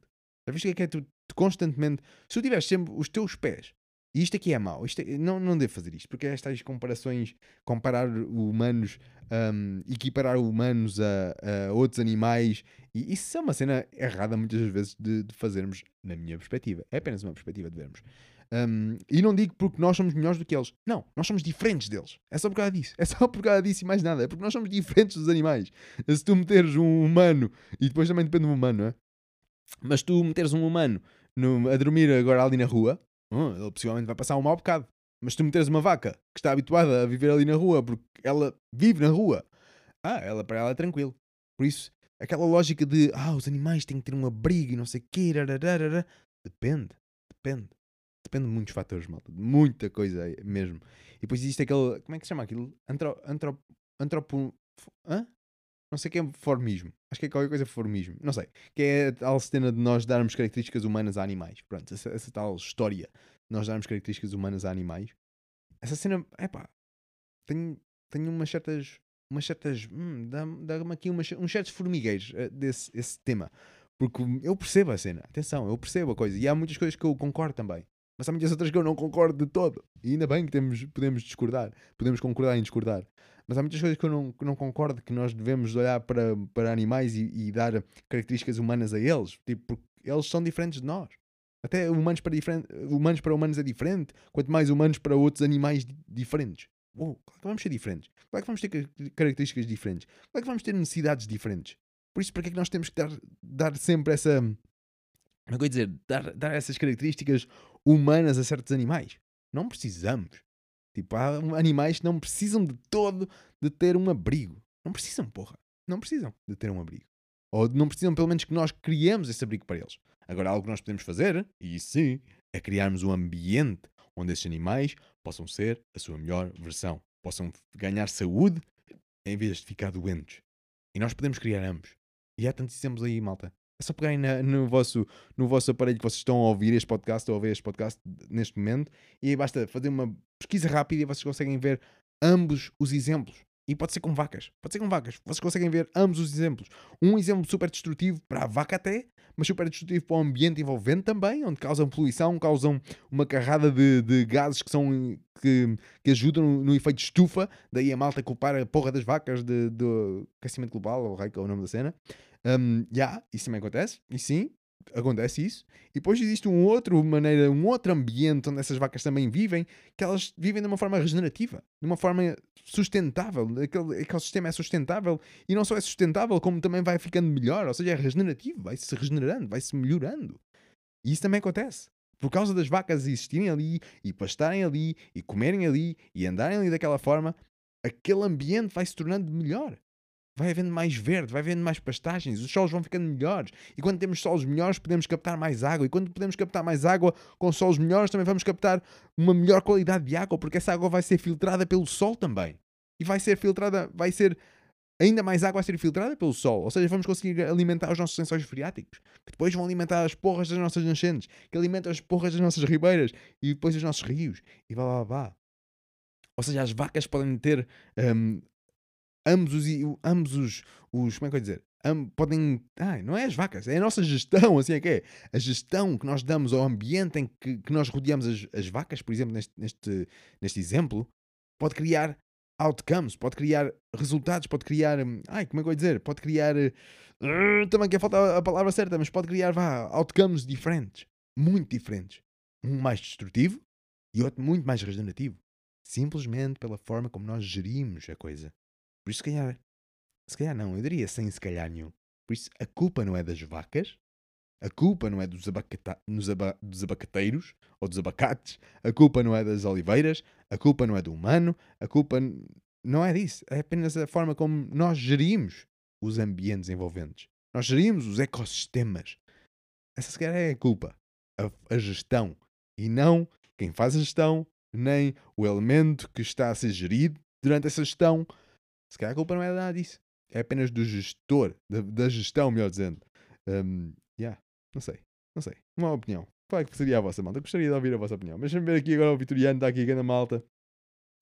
E o Vitoriano diz: um, como humano pode ganhar muito bem uh, numa unidade industrial, mas esse ambiente não é o mais indicado para ser um, para o ser humano, uh, pois os humanos associam o melhor ambiente para si conforme uh, o que ganham.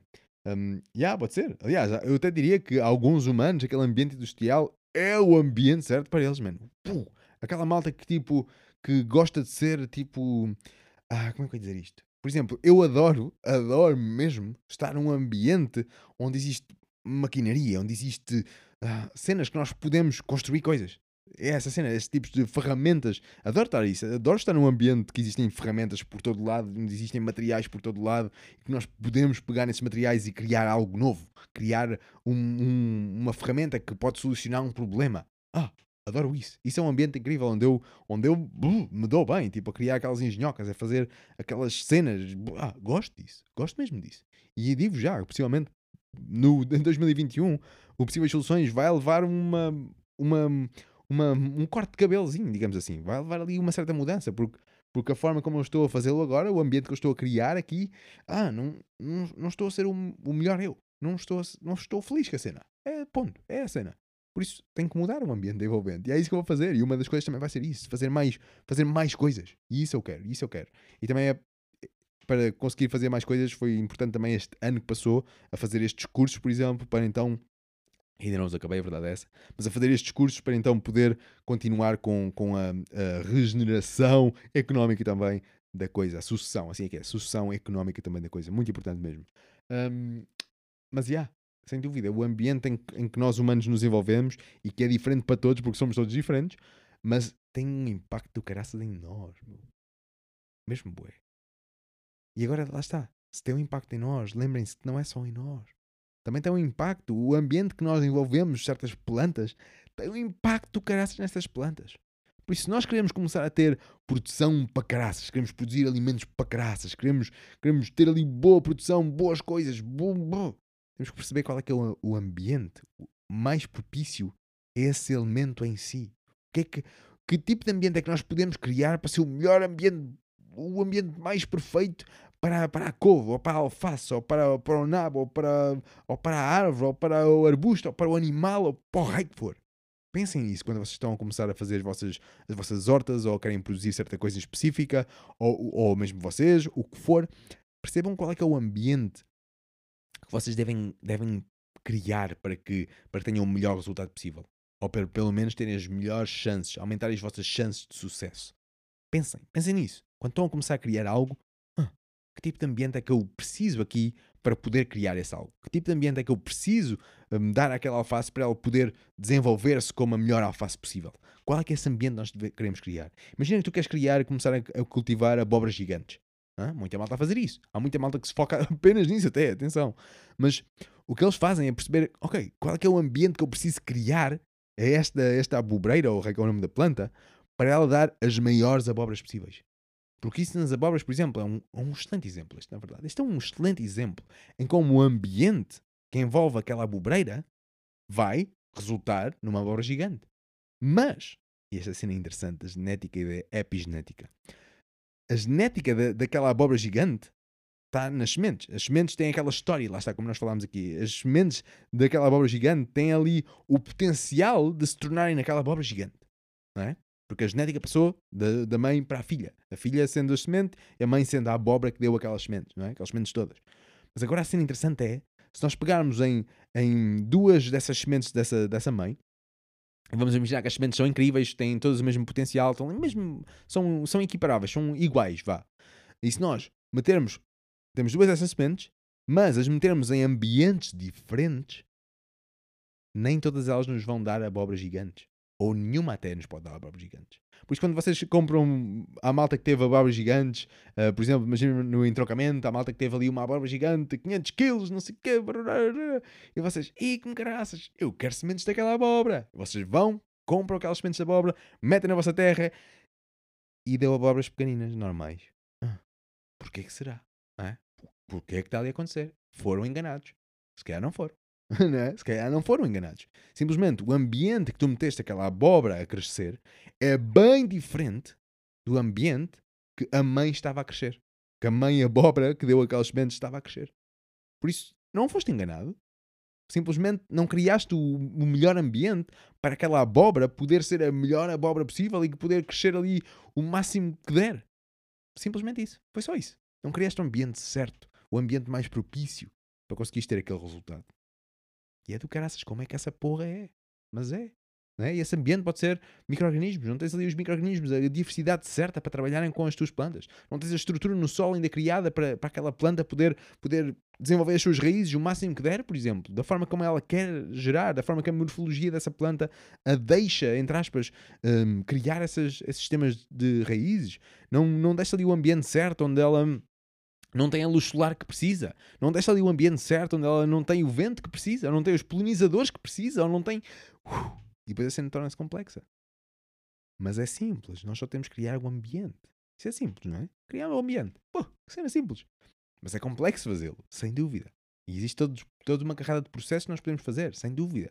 E mesmo assim não quer dizer que vamos ter, vamos ter sucesso 100% garantido, sem dúvida. Porque mesmo num ambiente que tem, tem, tem ali todas as condições mais propícias à vida, pode acontecer algo que danifique essas condições. Como se calhar estamos a ver hoje em dia na Terra. Se calhar um dos elementos da Terra, nós humanos, da forma como nós estamos a gerir as nossas atividades, estamos a, a criar, a modificar o ambiente que, que nós estamos inseridos e que nos dá vida, literalmente, estamos a danificar esse ambiente de tal forma que podemos deixar de ter as condições certas para conseguir viver aqui.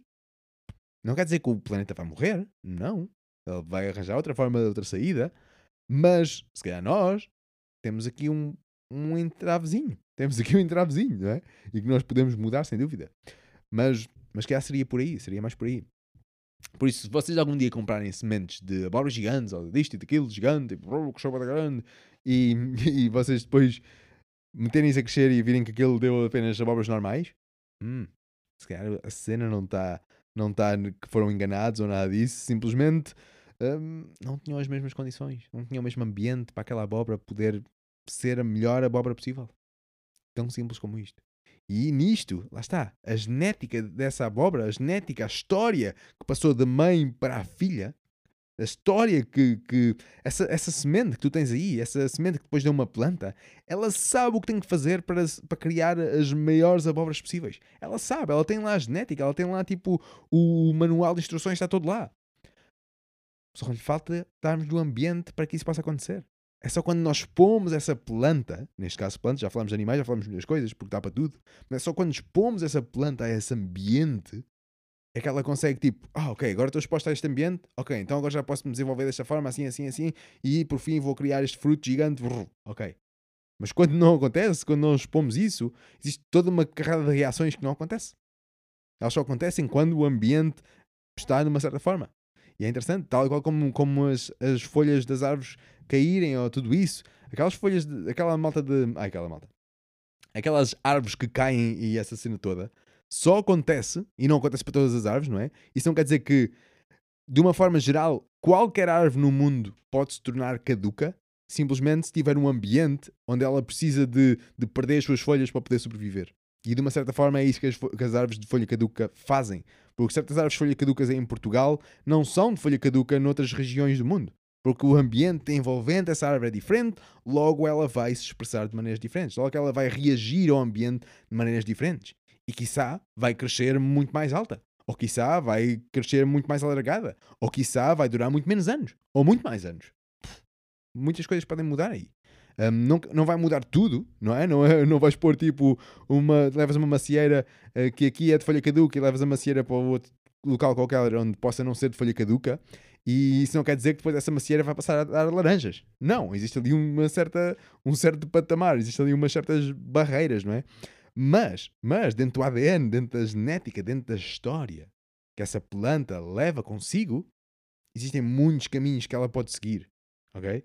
E pode ser uma maçã super boa e incrível, ou pode ser uma maçã que vai atrair imensas pestes porque ela não está no sítio certo para ela, ou está doente, ou está frágil. E, e por vezes isso acontece muitas vezes, porque hoje em dia o que nós temos, por exemplo, pegando nessa, nessa história das maçãs, algo, maçãs e outros frutos, algo que nós temos é, é, clones. Nós temos, estamos a fazer clones de clones, de clones, de clones, de clones, de clones. Não existe grande diversidade genética porque nós estamos constantemente a copiar a mesma coisa, a copiar a mesma planta. Aquela árvore que deu, que deu aquelas árvores de, eh, de macieiras Fuji, por exemplo, um, e podem ter sido várias árvores até, mas essas macieiras, essas maçãs Fuji que nós estamos a comer, elas vieram outrora de. foram cópias de outras macieiras para trás. Elas são cópias dela. Porque se nós metermos o, semente dessa. Se nós pegarmos na semente da maçã Fuji e metermos essa semente no solo, existe uma grande probabilidade dessa, dessa árvore que vai crescer aí. Vai ser uma macieira, isso é sem dúvida. vai crescer uma macieira daí, mas possivelmente não vai dar maçãs Fuji. Existe uma grande possibilidade disso acontecer. Aliás, existe uma. Probabilidade dela ser Fuji é muito pequenina. Mas isso não quer dizer que não seja uma maçã boa. Vai dar maçãs, de certeza. Agora podem não ser boas, podem não ser boas para o teu apetite, podem ser mais ácidas, menos ácidas, mais isto, mais aquilo, maiores, mais pequenos, uma carrada de variedades.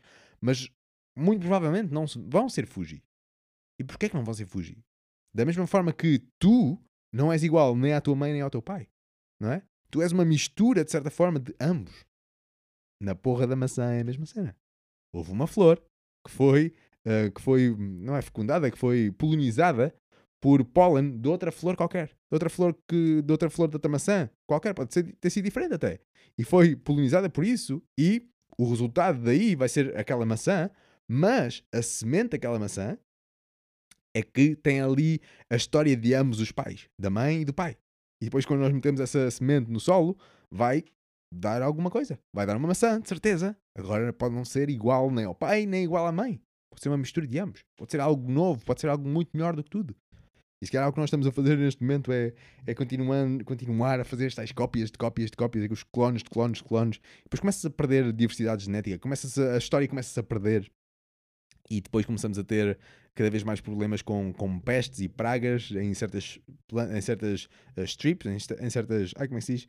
Em certas marcas, em certas qualidades de plantas, algo assim uh, específicas. E nós vemos isso muitas vezes. Mas existem, uh, no, por exemplo, no mundo das maçãs, e eu não conheço muito disso, para ser sincero, mas no mundo de, de, plantas no geral, existem sempre variedades de plantas, no que toca a maçãs, por exemplo, existem sempre variedades de maçãs que são mais resistentes a certas pragas do que outras. Há outras que nós metemos essa maçã num certo ambiente, tipo, seja qualquer que seja o ambiente envolvente a ela, quase sempre, tipo, já é tão fraca geneticamente que uh, é atacada por uma carrada de, de coisas. E depois nós podemos escolher. Ok, então vamos, vamos matar essas coisas todas que estão a atacar essa planta, ou então vamos perceber que, ok, o ambiente onde ela está inserida não é certo para esta planta, ok? Ok, já percebi a mensagem. O que é que é certo para aqui? O que é que é certo aqui para este ambiente? O que é que se eu meter aqui a planta ou o animal aqui neste local tem um ambiente certo para ser a sua melhor versão? O que é que é? Isso também pode ser uma das coisas. Nós, nós falamos de que se queres criar uma certa planta, cria o melhor ambiente envolvente para ela, mas por vezes o ambiente já está criado. E os ambientes estão sempre criados. Nós podemos mudá-los. Sim, não há mal nenhum aí. Mas o ambiente, a cena mais fácil é, já tens o ambiente mudado, tens o teu clima, tens o, as tuas, as teu vento que vem dali, tens o sol que vai por ali, por lá, um, tens essas características todas no teu terreno já, tens um certo ambiente já no teu terreno. Então, uma outra coisa que podes fazer, em vez de mudares um ambiente para crescer aquilo que tu queres, pode ser procurar coisas que tu podes crescer nesse ambiente. Em vez de mudares para aquilo que tu queres crescer, simplesmente adaptas as tuas escolhas de plantas ou animais ou o que for, que tu vais colocar aí nesse local que tem esse ambiente específico. Isso também pode ser uma coisa. Há sempre várias possíveis soluções, não é? Mas pronto, variedades, está a dizer o João, João Campos. É isso, variedades de maçãs que eu queria dizer. Mas já, yeah, muita coisa nós podíamos dizer aqui, malta. Muita mesmo. Deixa eu ver aqui, grande João Campos está aqui. Carmen diz: um, genotipo e fenotipo é uma das coisas mais importantes de entender para chegar a compreender-nos e compreender o que nos rodeia.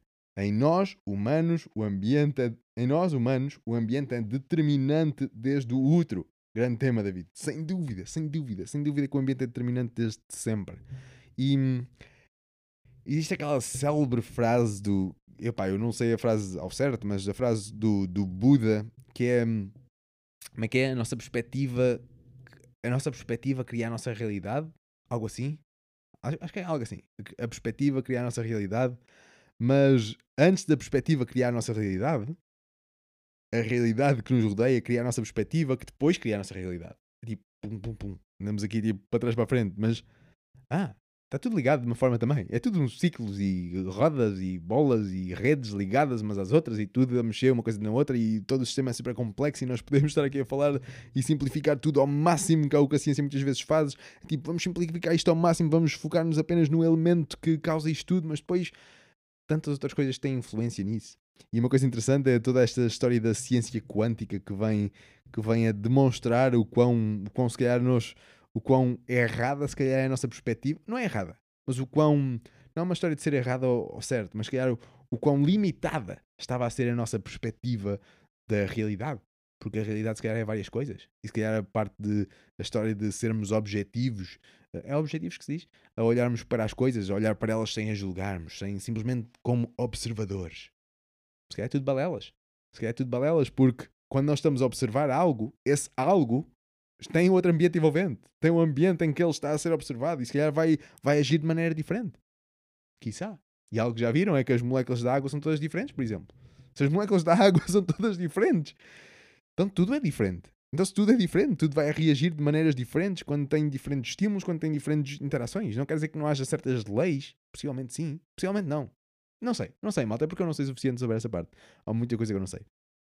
Mas, mas sim, existem várias leis de físicas e disto e daquilo, e, mas isso não quer dizer que amanhã ou outro dia nós não percebemos que existe algo que quebra totalmente aquelas leis e que nós entende não entendemos ainda porquê. Ah, como é que isto é possível? Isto aqui não era suposto estar a acontecer.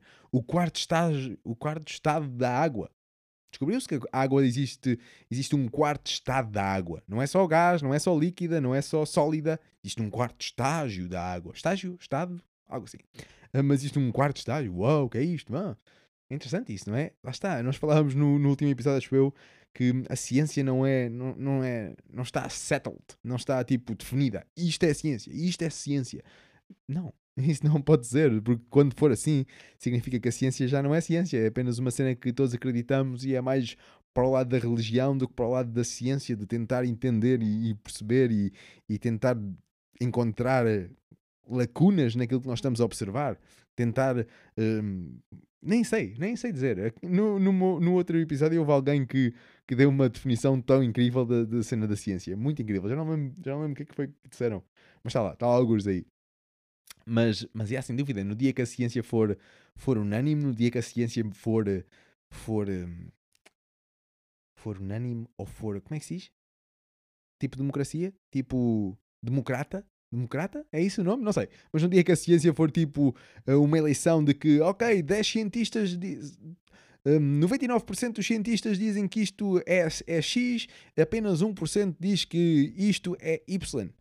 Por isso, vamos olhar, vamos ouvir apenas a parte da- da maioria dos cientistas, porque é na maioria que está o, o, o lado mais correto. Mas não é assim, na ciência isso não interessa para nada. A ciência não se interessa se existem todas as pessoas menos uma a dizer algo, se existe uma que consegue provar aquilo de uma certa forma, ou consegue observar aquilo de uma maneira diferente, ou o raio que for e chegar a resultados diferentes, ou não sei, o raio que for, está feito, está feito. Está feito, porque pode mudar tudo apenas por aquela única pessoa. E é interessante, por exemplo, uma das histórias de, que aconteceu há uma porrada de tempo em que, eh, quando os médicos faziam eh, diferentes funções, e ainda fazem várias coisas, mas um, um- havia uma cena de. de, hum, já não sei qual é era o país em que isto estava a acontecer, não sei onde é que era. Mas a história, reza a lenda, assim é que é, reza a lenda, de que hum, as mães, quando tinham os seus filhos, havia uma grande taxa de mortalidade das mães. E não se percebia porquê. As mães morriam, morriam muitas, muitas, muitas, muitas mães a dar à luz, morriam. E não se percebia porquê, havia algo que não estava certo. Então houve um gajo que percebeu que, que tinha uma teoria, lá está, em que a teoria dele, ou a hipótese, nessa altura ainda era uma hipótese, não era uma teoria, mas em que a hipótese dele era que os médicos não lavavam as mãos quando faziam uma autópsia e depois faz- ajudavam o bebê a nascer. Tipo, entre estes momentos, entre estas duas funções que os médicos desempenhavam, eles simplesmente não lavavam as mãos. E como não lavavam as mãos, levavam uma carrada de vida das pessoas que, que estavam mortas, que tinham morrido, e levava essa vida para, para dentro da, da, da mãe.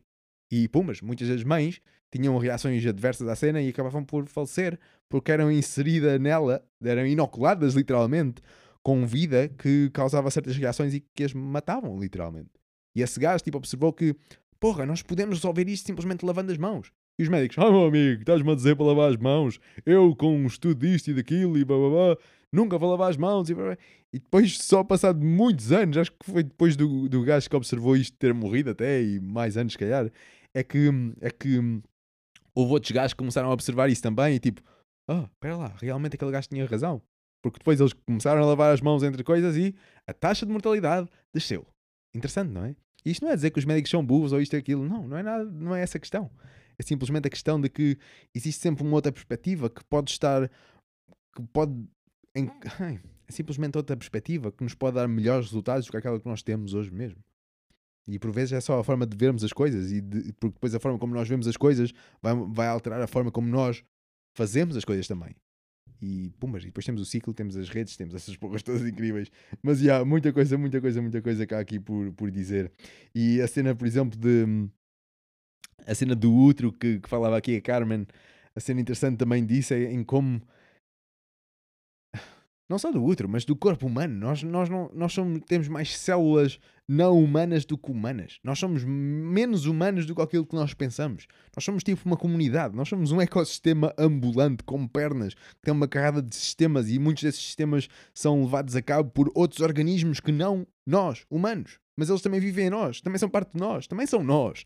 Mas, mas são bactérias, são fungos, são uma carrada de outra vida que vive em nós. E que sem ela nós ficaríamos doentes e morríamos. Por isso nós precisamos dessa vida. Mas se calhar o seu ambiente que nós damos essa vida através das coisas que nós comemos, por exemplo, se esse ambiente que nós damos essa vida que está em nós começa a ser lixado para elas, começa a matá-las, por exemplo, ah, se calhar se nós matamos aquilo que nós somos cá dentro, também vamos acabar por nos matar a nós próprios mais dia menos dia, como um todo, como o organismo, como nós, o humano, a pessoa, possivelmente, não é? Daí essa história, por exemplo, do cada vez mais hum, estamos a virar-nos mais para os probióticos do que para os antibióticos. Cada vez mais estamos a virar-nos para, em vez de matarmos as coisas e começarmos do zero, quiçá, porque não colocarmos mais das coisas que são boas para balancear a, a, a balança da, da saúde ou o que for. E cada vez mais estamos aí por aí, não só para a cena do corpo humano, como também para a parte agrícola mesmo. Não só cada vez estamos mais aí por aí de inocularmos os nossos solos, inocularmos as nossas plantas com, com vida que é benéfica para ela, em vez de chegarmos lá e matarmos tudo. Mas isso não quer dizer que não possamos também fazer ambas. Essa é a cena. Não, não devemos olhar para uma coisa de que não, é apenas probiótico e vamos nos fechar todas as probabilidades. Oi, desculpem. Vamos nos fechar todas as, as outras opções. Vamos dizer aquilo como antibióticos mau, antibióticos mau, probióticos bom, só isto é que é bom. Blá, blá, blá. E nós aí estamos a fechar as nossas op opções de, de escolha, estamos a fechar as nossas ferramentas e por vezes usarmos antibióticos é bom. Por vezes é a salvação de alguém. Colocarmos antibióticos no corpo desse alguém que vai matar aquele, aquele elemento e outros também. É algo que acontece, sim. Mas que vai matar aquele elemento e outros. E isso pode ser o suficiente para, para salvarmos a pessoa e depois podermos chegar lá com antibióticos. Por isso, matamos as coisas, temos tela em branco. O que é que vamos fazer a seguir? Bombas, bota probióticos lá para dentro, bota mais uh, coisas que nós já sabemos que vão dar saúde em vez de dar doença. E por isso aí podemos usar ambas. Eu acho que uma coisa boa de nós termos sempre é, é a mente aberta. E isso é das coisas mais importantes de sempre. E eu digo já que. E isso faz-me lembrar uma conversa que tivemos com o Pib quando ainda fazíamos o, o Trifolim Ordinários, que o Pib estava sempre a dizer: ah, estão sempre a dizer que as pessoas estão, estão sempre à procura do meio, não sei o quê, mas eu acho que cada vez mais as pessoas, o que eu observo mais é que as era algo assim, não sei bem ao certo, mas o que eu observo mais era que, é que as pessoas estão sempre em busca dos extremos, estão sempre em extremos. E isso por vezes é tão real, não é? Imagina na parte da agricultura. Tu usavas químicos, uma agricultura convencional, e depois és, és levado a, a acreditar, entre aspas, não, não quer dizer que sejas influenciada, é influenciado somos sempre, mas não quer dizer que seja no mau sentido, mas passas a olhar para as coisas como químico, mau. Químico é mau. O que eu quero é não usar químicos. Quim, não químicos é que é bom. Mas e depois tipo fechas-te todas as outras opiniões, é, fechas a todas as outras opções que incluam químicos da forma como tu pensas o que são químicos. E, e isso depois limita-te os teus resultados, por exemplo. E digo resultados económicos, ou resultados de produção de comida, ou resultados para o ambiente que, que, não, que não chega ao patamar que podia chegar, que não, não, não, não se torna na sua melhor versão, porque porque deixaste de usar uma certa cena, porque agora olhas para aquilo como mau e tudo é mau, dentro daquilo não há nada de bom naquilo, tudo é mau. E isso é bom, isso é mau, isso é mau, porque nós deixamos de ter uma mente aberta e fechamos a nossa mente, começamos a restringir a nossa mente, a não olhar para certas coisas, deixamos de ter certos estímulos, e depois quando deixamos de ter certos estímulos, começamos a, a não, pá, não é que nós degradimos, mas se calhar não evoluímos tanto como poderíamos evoluir se continuássemos com esses estímulos. É por isso que se calhar é importante haver estes conflitos entre diferentes gerações. Possivelmente é importante. É não, não termos ali um ambiente que seja só dominados pela perspectiva dos antigos, nem só dominados pela perspectiva dos novos.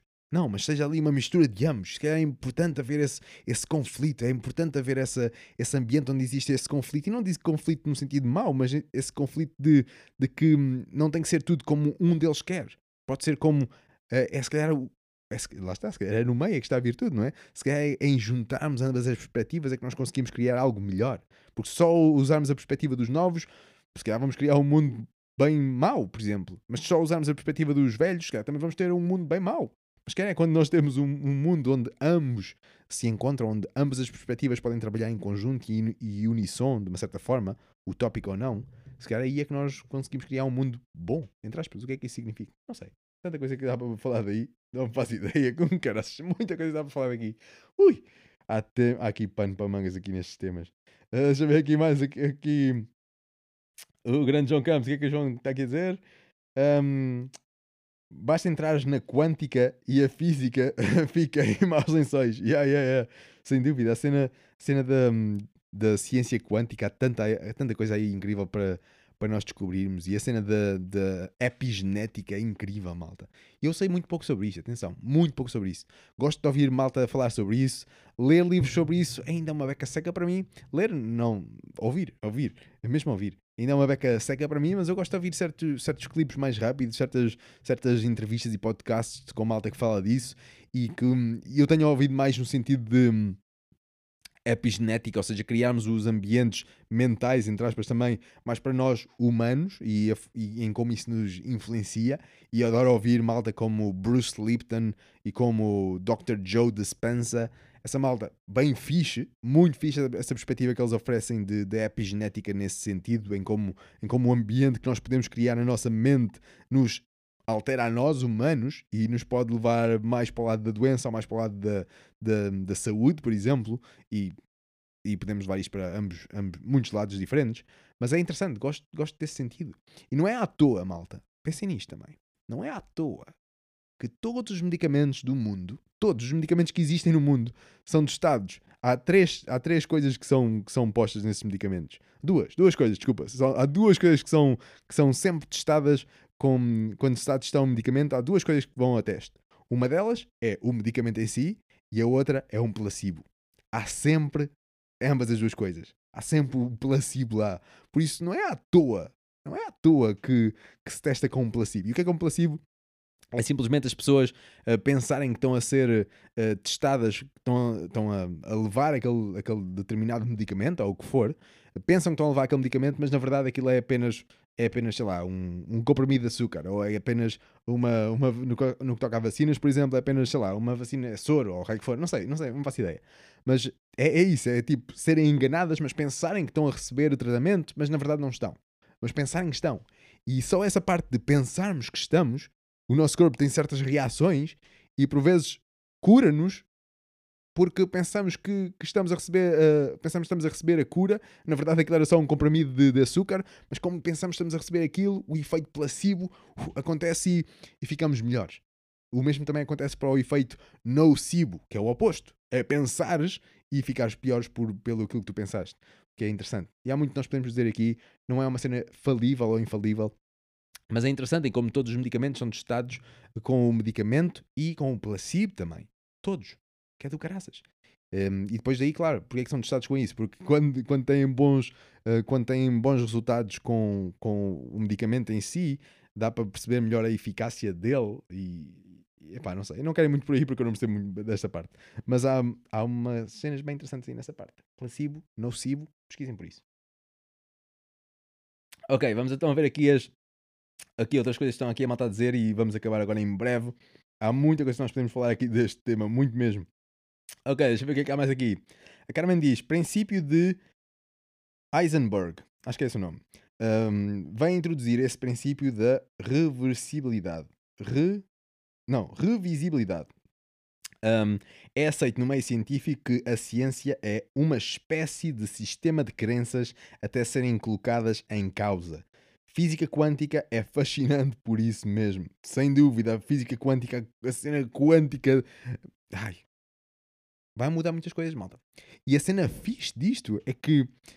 Cena fixe disto ou não, não sei, não sei. Mas é um pouco por isso que eu acredito que nós vamos dar a volta a isto. Nós vamos dar a volta ao, ao boneco a isto. Nós vamos deixar de destruir o ambiente em que nós estamos inseridos e vamos começar a racioná-lo de formas que nós nunca imaginávamos, que nós nunca visualizávamos, porque nós ainda não sabemos aquilo que nós vamos descobrir daqui para a frente. E aquilo que nós vamos descobrir daqui para a frente, e pode ser tu a descobrir, vai mudar completamente a forma como nós vamos, como nós vamos colaborar com todo este sistema incrível. E se calhar vai, vamos começar a resolver os problemas assim, tipo, num estalar de dedos, bem mais rápido do que alguma vez poderíamos pensar. E essa cena fiz. Daí, tipo, a cena das, daquelas aquelas cenas que tu ouves, ah, os cientistas dão apenas mais 60 anos de, de colheitas nos solos de hoje, ou o que for, temos apenas mais 60 colheitas, ou temos apenas espaço para mais para 10 bilhões de pessoas, ou temos essas cenas todas, e são previsões. Não são tipo, não são, não são, como é que se diz? Cenas certas. Não, são previsões. Prevê-se que, se continuarmos assim, só vamos ter mais 60 anos de colheitas, ou só vamos ter mais espaço para 10 bilhões de pessoas, ou o que for, previsões. Porque na verdade, quando lá chegarmos, até, até lá chegarmos, vai muita coisa acontecer, vamos aprender coisas novas, vão ser coisas novas postas em causas e brrr, uma carrada de, de fatores incríveis que vão acontecer e, e vai mudar de- totalmente o outcome. Para melhor ou para pior? Não sei. Eu não sei o futuro. Só sei o presente de hoje, o que nós podemos fazer aqui, hoje e agora. E é hoje que nós criamos o futuro, por isso, bora ser uma beca mais conscientes do futuro que nós queremos viver e bora criar. Bora criar esse ambiente para que esse futuro em que nós queremos viver possa acontecer. E possa acontecer ainda melhor ainda do que aquilo que nós podemos imaginar. Porque a nossa imaginação não tem limites, mas tem. Tem limites. Nós temos, e o nosso limite é a nossa própria imaginação. A imaginação é o limite da imaginação. E é interessante em como, em como, por exemplo, tens um problema à frente e tu só vês uma solução. Mas depois chega uma outra pessoa ao, ao teu lado, olha para o mesmo problema, mas tem diferentes soluções. Por isso, tu também tens criatividade para pensar naquelas diferentes soluções. Mas simplesmente pelos estímulos que tu já tiveste no passado ou por outras soluções que já viste serem, eh, serem usadas no passado, pensaste que aquela era a única solução para aquilo. Mas depois outro gajo que teve uma outra perspectiva, teve uma outra vida de ti, diferente de ti, tem uma outra perspectiva de ver o mundo diferente da tua, e ainda bem que são diferentes, tem uma outra, uma outra, uma- tem outras soluções para aquele mesmo problema que tu pensavas que apenas havia uma solução e ele tem outras. E essa é a cena incrível, é a cena de- da diferença. É bom sermos todos diferentes, malta. Ainda bem que somos todos diferentes, ainda bem que vemos o mundo todos de maneiras diferentes. E acho que nós devemos criar um ambiente que cultive essa diferença, em vez de criarmos um ambiente que unifique todos, que sejamos todos iguais. Todos temos que ser eh, julgados pelo mesmo nível de inteligência, seja o, o raio que isso signifique. Temos de ser todos muito bons a isto, temos de ser todos, saber todos o mesmo, as mesmas temáticas, temos de saber todos os mesmos temas. Não temos, porra. Não temos que saber todos os mesmos temas. E isso é por causa disso que, que tantas pessoas são infelizes na escola. Porque elas não querem saber daquilo que é ali ensinado. Ou pelo menos da forma como é explicado. Porque lá está, o ambiente que é criado também na escola é propício para certos alunos e não para outros. Porque o ambiente não é sempre o mais certo para tudo. Não existe um ambiente que seja correto para tudo. Não. Esse ambiente não existe. Mas existe o ambiente que é melhor para ti. Por isso cria esse ambiente, envolve nesse ambiente e, e é isso, continua, malta. Acho que era seria isso que eu dizia. Vou só agora ler o que a malta está aqui a dizer e, e pumba, está aqui, falta, está aqui feito aqui todo este conceito desta. Não sei, isto aqui basic, isto é só uma perspectiva de ver as coisas, é só balelas que eu estou aqui a falar, é só palavras que eu estou a colocar junto de outras palavras e, e ver de que forma é que elas soam. E é isto, tenho ali apenas os, os tópicos e estamos a falar do que vier à cabeça, na verdade. E é interessante também ver aqui os comentários da malta que está ali a, a falar. Mas yeah, o que eu diria mesmo é tipo: nós somos os tais maestros que gerimos o ecossistema, que gerimos o ambiente, e, mas nós, para além de gerir, nós também podemos criá-lo. E essa é uma cena do graças. Nós, tal e qual como os castores, nós também somos criadores de, de ecossistemas. Nós também temos esse efeito de criá-los. Também temos, também temos as capacidades de os destruir. Mas a, a escolha é nossa. Tanto podemos criar como podemos destruir o que quisermos. Adoro essa porra. Ah, grandes humanos. Ok, deixa eu ver aqui. Mais aqui que eu quero para ler. O grande, o grande João Campos está aqui a dizer: Man, um cientista bastante conceituado português curava a doença mental ah, espetando um ferro no cérebro dos pacientes e ficou famoso. E ainda temos muita coisa com o nome dele, inclusive em hospitais. Portanto, o que antes estava certo, ainda bem que é sujeito a escrutínio e evolução. Sem dúvida, porra. Sem dúvida. E nós às vezes lá está, acho que já falamos isso num outro, num outro episódio, mas por vezes temos, temos tipo uma, uma temos uma grande pala nos olhos e todos nós temos. E alguns têm uma palha mais cerra, uma pala mais cerrada, outros têm uma pala uma beca mais aberta, outros têm uma pala bem mais aberta, mas de certa forma todos nós temos uma certa pala e nós nós focamos-nos mais em certas perspectivas do, do que outros e daí ser importante e, e se calhar ser uma das razões pelas quais o ser- os seres humanos são seres sociáveis. Nós precisamos de outros humanos, precisamos de conviver com outros humanos. Ainda há bem pouco tempo eu estava no, no café dos meus pais e, e havia lá um, um cliente, o Fernando estava a dizer que, que o que ele dizia era praticamente o que eu vou dizer agora, que é nós ficamos burros, tornamos-nos burros quando não nos damos com mais ninguém. E ele dizia isso no, senti- no sentido de quando nós deixamos de conviver com pessoas, nós passamos apenas a olhar para a nossa perspectiva e só vemos a nossa perspectiva e deixamos de ser estimulados com a perspectiva de outras pessoas, com certas soluções de outras pessoas, com certas, com certas, com outros estímulos que outras pessoas podem trazer a nós e dessa forma vão evoluir a nossa própria perspectiva, vão torná-la diferente, vão torná-la diferente. Não quer dizer que seja melhor ou pior, mas vai ser diferente. E isso é, ah, concordo com isso, sem dúvida. Que nós ficamos mais burros, entre aspas, quando nos fechamos apenas na nossa bolha e só queremos fazer as coisas da nossa maneira, só queremos ver as coisas da nossa maneira e, e não, nos, não nos abrimos a trabalhar com outras pessoas. Na mesma nota, na mesma nota, também é importante, por vezes, sermos fecharmos a nossa bolha e fazermos as coisas da nossa maneira quando nós achamos, como nós achamos que deve ser feita também. Nós também devemos ter um pouco como as coisas. Eu não acho que haja uma mais certa e outra mais errada. Eu acho que depende do momento e a situação. Porque por vezes tu tens, tens todas as pessoas a dizer que, que o que tu estás a fazer é errado, não deve ser assim. Imagina a malta que está a fazer transição. E a primeira pessoa que vem à cabeça é logo o Gonçalo. Gonçalo do, do projeto Fora da Caixa. O Gonçalo e a Marlene. Essa malta, eles estão a começar a fazer uma, uma transição super incrível de um cultivo de, de peras e maçãs um, totalmente convencional para um cultivo mais uh, regenerativo. E, e, se eles fossem apenas ouvir o que, o que, as outras pessoas dissessem, sem escolher fechar, o, tapar os ouvidos a muitas coisas e fazerem aquilo que eles acham que devem fazer, da forma e da perspectiva que eles têm, eles não teriam feito nada. Porque o, o, ambiente que eles têm ali envolvente a eles são de pessoas que, é isso não vai dar nada, não façam isso, vão perder a produção toda, não, não, assim não, epá, não se deixem disso, comecem, olha o herbicida, metam o herbicida, olha agora este químico, olha agora isto. Se eles tivessem ouvido apenas estas pessoas, eles não teriam, não teriam feito o que já estão feito agora. Mas ao mesmo tempo, eles estão com os ouvidos abertos em ambos os lados, em vários lados. Não só dessas pessoas, também eles ouvem-nas. E aceitam alguns desses conselhos delas. E metem em prática alguns desses conselhos da malta mais convencional. Mas também ouvem a malta mais regenerativa, entre aspas. Isto não é uma cena de ser uns contra os outros.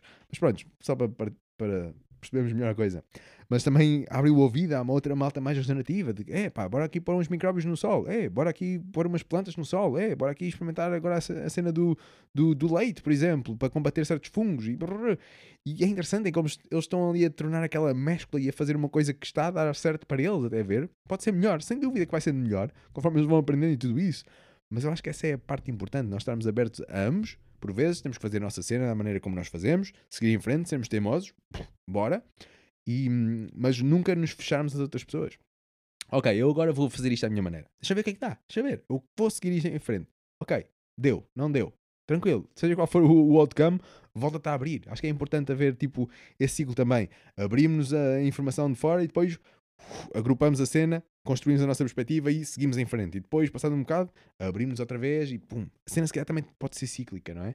Não temos que estar sempre abertos ao que os outros dizem, porque depois estamos sempre abertos ao que os outros dizem, há sempre tantas opiniões diferentes e acabamos por não fazer nada.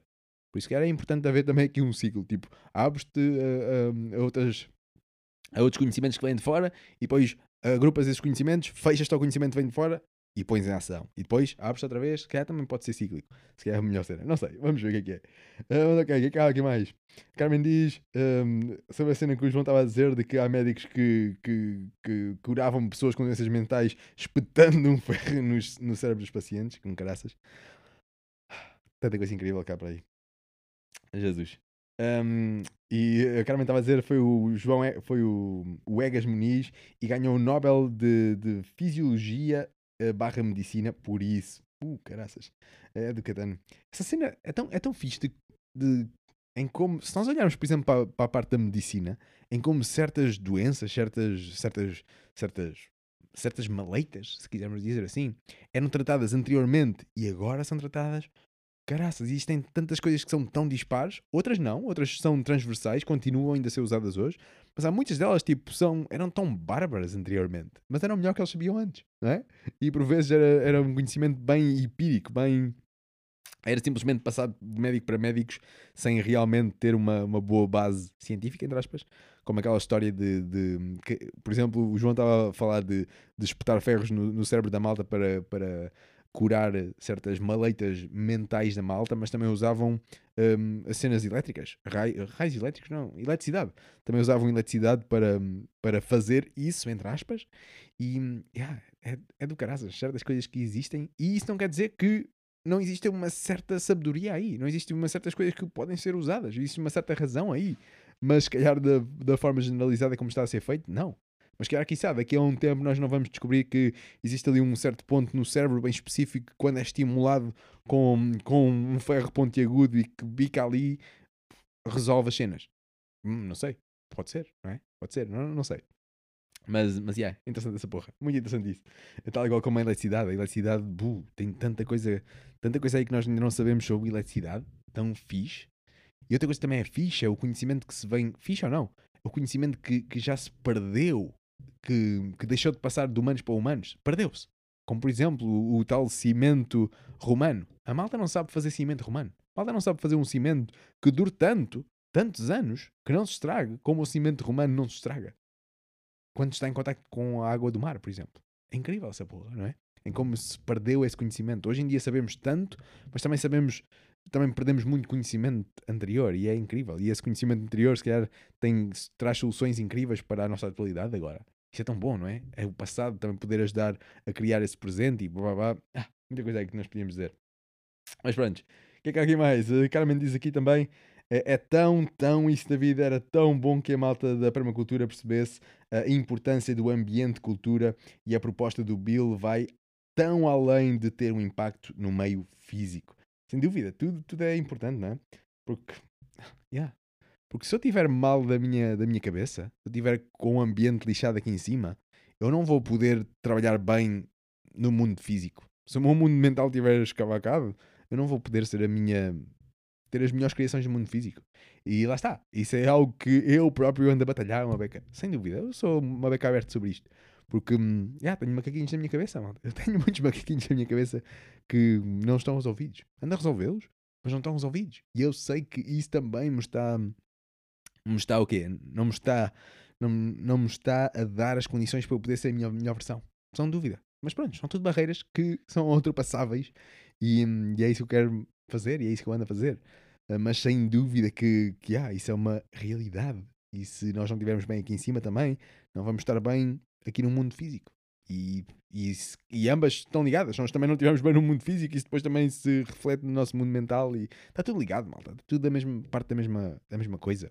Daí é a tal história de, de isto faz-me logo lembrar a tal história de, da malta que aponta o dedo: Ei, estás a resolver este problema, mas a malta a passar fome. Ei, estás a dar comida, comida a esses estrangeiros, mas a malta aqui em Portugal a passar fome. Tipo, essa cena de, de que há problemas melhores, há problemas mais. Como é que eu ia dizer isto? Há problemas mais importantes de resolver um, uns do que outros. Para mim, qualquer problema é importante de resolver, no sentido de que está tudo ligado, começa a resolver um problema e isso vai também trazer soluções a outros problemas, por isso, de uma certa forma, é o começar a, a pôr a bola a girar. Por isso, essa é uma perspectiva que eu tenho, e a outra perspectiva é que nós somos quase 8 bilhões de pessoas, por isso existem pessoas suficientes para trabalhar em resolver diferentes problemas, uh, diferentes problemas, ponto. Por isso, resolve aquilo que tu achas que deves resolver, faz aquilo que tu achas que deves fazer. Esse é o que eu gosto. Eu acho que nessa parte sou uma beca uh, liberal, faz aquilo que tu achas que deves fazer. Eu, é, é a minha cena, é essa, É, é a minha política. Faz o que tu achas que deves fazer. Desde que não haja vítimas, não, há, não estejas a danificar a, a vida de ninguém, pá, faz o que tu achas que deves fazer, meu. Força, vem em frente e, e continua e força para ti, meu. Mas, já. Yeah. Então, malta, eu acho que está dito aqui. Vamos querer terminar por aqui. Deixa eu ver o que, é que a malta está aqui a dizer. Vitoriano diz: uh, quimioterapia daqui a 50 anos vão achar que foi um tratamento absurdo. Um, diz também: existiu tempos que usavam água radioativa como medicamento e hoje achamos isso um absurdo, mas na altura não. Ah, sem dúvida, sem dúvida. Lá está. Nós, nós só sabemos o que sabemos e não sabemos aquilo que nós não sabemos. Um, e isso é tão bom, não é? Tão bom que nós somos tão alheios a, ao, ao que nós ainda não sabemos. Que nós não sabemos que nós não sabemos. Hã? Não sabemos que nós não sabemos. Ok, malta, estas palavras estão a ficar difíceis. Vamos terminar por aqui. Foi incrível estar aqui convosco. Muito obrigado por estarem aí. Foi um episódio bem fixe, digo já. E digo já também que não me estava a apetecer nada a gravar isto. Isto foi tipo mesmo com um esforço do caraças. Porque, ah, lá está. Há macaquinhos na minha cabeça que eu tenho que resolver. Dessa que é essa. Mas, mas ainda, bem que, ainda bem que o fiz. E ainda bem que estamos aqui hoje a gravar este episódio incrível aqui com, com o João, com o Vitoriano, aqui com a Carmen e aqui com um golinho aqui no Moscatel. Por isso, malta, porra, muito obrigado por vocês estarem aí, mesmo. E, e é isso, vamos, vamos terminar por aqui. Lembrem-se que o ambiente em que vocês se envolvem é super importante e, e por isso tenham mais conscientes pelo aquele ambiente que vocês estão a criar para vocês, para vocês viverem, sejam mais conscientes sobre isso e comecem a criar o, o, ambiente mais. o ambiente em que vocês possam ser a vossa melhor versão. E quem diz vocês, diz as plantas. Criem um ambiente em que as plantas possam ser a melhor versão dela, delas. Quem diz as plantas diz os animais. Cria um ambiente em que esses animais possam ser a sua melhor versão, se possam expressar da maneira que eles se querem expressar. Que eles foram criados, entre aspas, para se expressar daquela forma. Criem esses ambientes. Sejam criadores de ambientes e depois sejam também o maestro que gere esses ambientes. E é isto, malda. Muito obrigado por estares aí. E este foi o episódio de hoje, por isso, muito obrigado por estares aí. E já sabes, se, se hum, para a semana estamos aqui outra vez, uma hora e meia. Uau, uau, este tempo passou aqui a, a, voar. Mas para a semana estamos aqui outra vez a falar de um outro tema e esta semana ainda vamos estar à entrevista, vamos estar à entrevista, cara, vamos estar à conversa com o João Campos do Campos da Estrela, possivelmente já ouviste falar, por isso vamos estar à conversa com ele. Vejam as, as conversas passadas, tivemos a conversa, a última conversa que saiu foi com o Walter Sandes, eh, onde falámos de agroflorestas. Vejam, ouçam, melhor dizendo, esse, esse episódio. Ouçam também com a Ruth, ouçam, ouçam também com o Jael, com, com, com o Pipo do Projeto Liberta, e Ruth também. Ouçam também com, com o Denis da Quinta do Alecrim. Muitas conversas aí. Ouçam a conversa que tive com o Orlando da Aldeia do Val, com a Silvia Floresta da Aldeia do Val. Ouçam essas conversas todas. São todas bem interessantes e mais virão. Eu, se tudo correr bem, vou continuar a fazê-las semanalmente. É só preciso ter vontade para isso e é só preciso criar, criar o ambiente onde eu possa criar essas, esses, esses conteúdos para vocês, porque é super importante para mim também estar exposto a perspectivas de outros e trazer essas perspectivas aqui para o show do Val e poder partilhá-las com todos vocês, para todos nós podermos receber essas perspectivas diferentes de ver o mundo e de trabalhar com o mundo para criarmos ambientes incríveis para nós podermos viver. E, e essa é uma das razões pelas quais eu faço isso também, eu adoro essa parte também. Um, e é isto, malta. Por isso, para a semana estamos aqui outra vez. Já sabem, se quiserem aprender mais para fazer mais a nossa Escola das Soluções, é um bom sítio para ir. escoladasoluções.com Só mais uma vez, escoladasoluções.com é um bom sítio para irem para aprenderem mais possíveis soluções ecológicas. Sejam, sejam pagas ou não, também têm lá aulas grátis e são boas aulas grátis, por isso eu não escolhi as piores aulas para vos dar, não, escolhi boas aulas que sejam úteis para vocês. Tem lá uma aula grátis de aprender a testar o vosso carvão ativado, que como já falei aqui no início, esse nome não é o nome mais correto pelo que eu aprendi, não devíamos chamar carvão ativado aquilo, mas sim biochar, por isso vou começar a usar a palavra inglesa para aquilo, biocarvão, só que biocarvão em português, existem certas marcas disso que não são de todo biocarvão, mas pronto, e, e é isto, malta. Por isso, olha, muito obrigado por estarem aí. Vão à nossa Escola das Soluções, vão ao nosso, nosso projeto mãe em possíveissoluções.com. Para o ano, o nosso projeto mãe vai. Vamos começar a fazer umas coisas diferentes, umas coisas que estejam mais dentro daquilo que. Eu, eu gosto de fazer coisas, malta. Então a ver isto aqui ao, ao meu lado, a malta está a ver. E aliás, esta não está a ver porque acho que o vídeo já foi à vida. Mas não faz mal. Mas, mas isto aqui que eu tenho aqui na mão, tenho aqui uma garrafa de, de vidro toda revestida a Vime e isto era um projeto que eu tinha mais um colega meu, o projeto chamava-se Bónus, e o nosso, o nosso conceito deste projeto era darmos um, um bónus a certos, a certas, como é que se Ai, um bónus a certas atividades antigas, no sentido de darmos um bónus, darmos uma nova vida, uma vida bónus, um, a, certas, a certas atividades antigas no sentido, no, no sentido, graças, como por exemplo a parte da cestaria, e nós queríamos trazer essa, essa atividade de cestaria, essa atividade de, essa, sim, essa atividade, e criar um produto que fosse útil nos dias de hoje. E era por aí que nós estávamos a fazer o nosso projeto, depois deixámos de, deixámos de continuar isto, isto ainda era, ainda era quando eu vivia em Londres com, com o meu colega Fábio, que também tivemos uma conversa com ele, o Fábio de Salvador, adoro esse man, muito fixe, que anda Fábio. E um, este era um projeto que nós, que nós, fazíamos com ele, foi bem fixe. Ganhámos uns concursos ainda com esta garrafa ali na, na, no Museu de Serralves e tudo. Eu acho que ainda lá está à venda uma garrafa destas, acho eu. Não tenho certeza, mas acho que ainda lá está. Um, yeah, foi interessante. Foi interessante. Mas eu gosto, eu, como vos digo, eu gosto de, de construir coisas, por isso acho que eu. Epá, eu acho que vai ser por aí que o Possíveis Soluções vai começar a ir. Uma cena mais de fazer coisas. E sem dúvida que esta parte dos cursos foi importante também, sem dúvida. Por isso tudo é importante, essa é a cena. Por isso ainda bem que eu tive este ano aqui a, focar-me nisto. Mas já, malta, muito obrigado por estarem aí. Vemos para a semana e é tudo. Obrigadão, já sabem. Criem ambientes incríveis e depois sejam um maestro incrível que os gere também. E é tudo. Tchauzinho, já sabes. Torna-te uma solução, torna-te uma mudança que queres ver no mundo. E vemo-nos para a semana. Tchau. Obrigado por estares aí. Este é o show do Val. Este é o show do Val.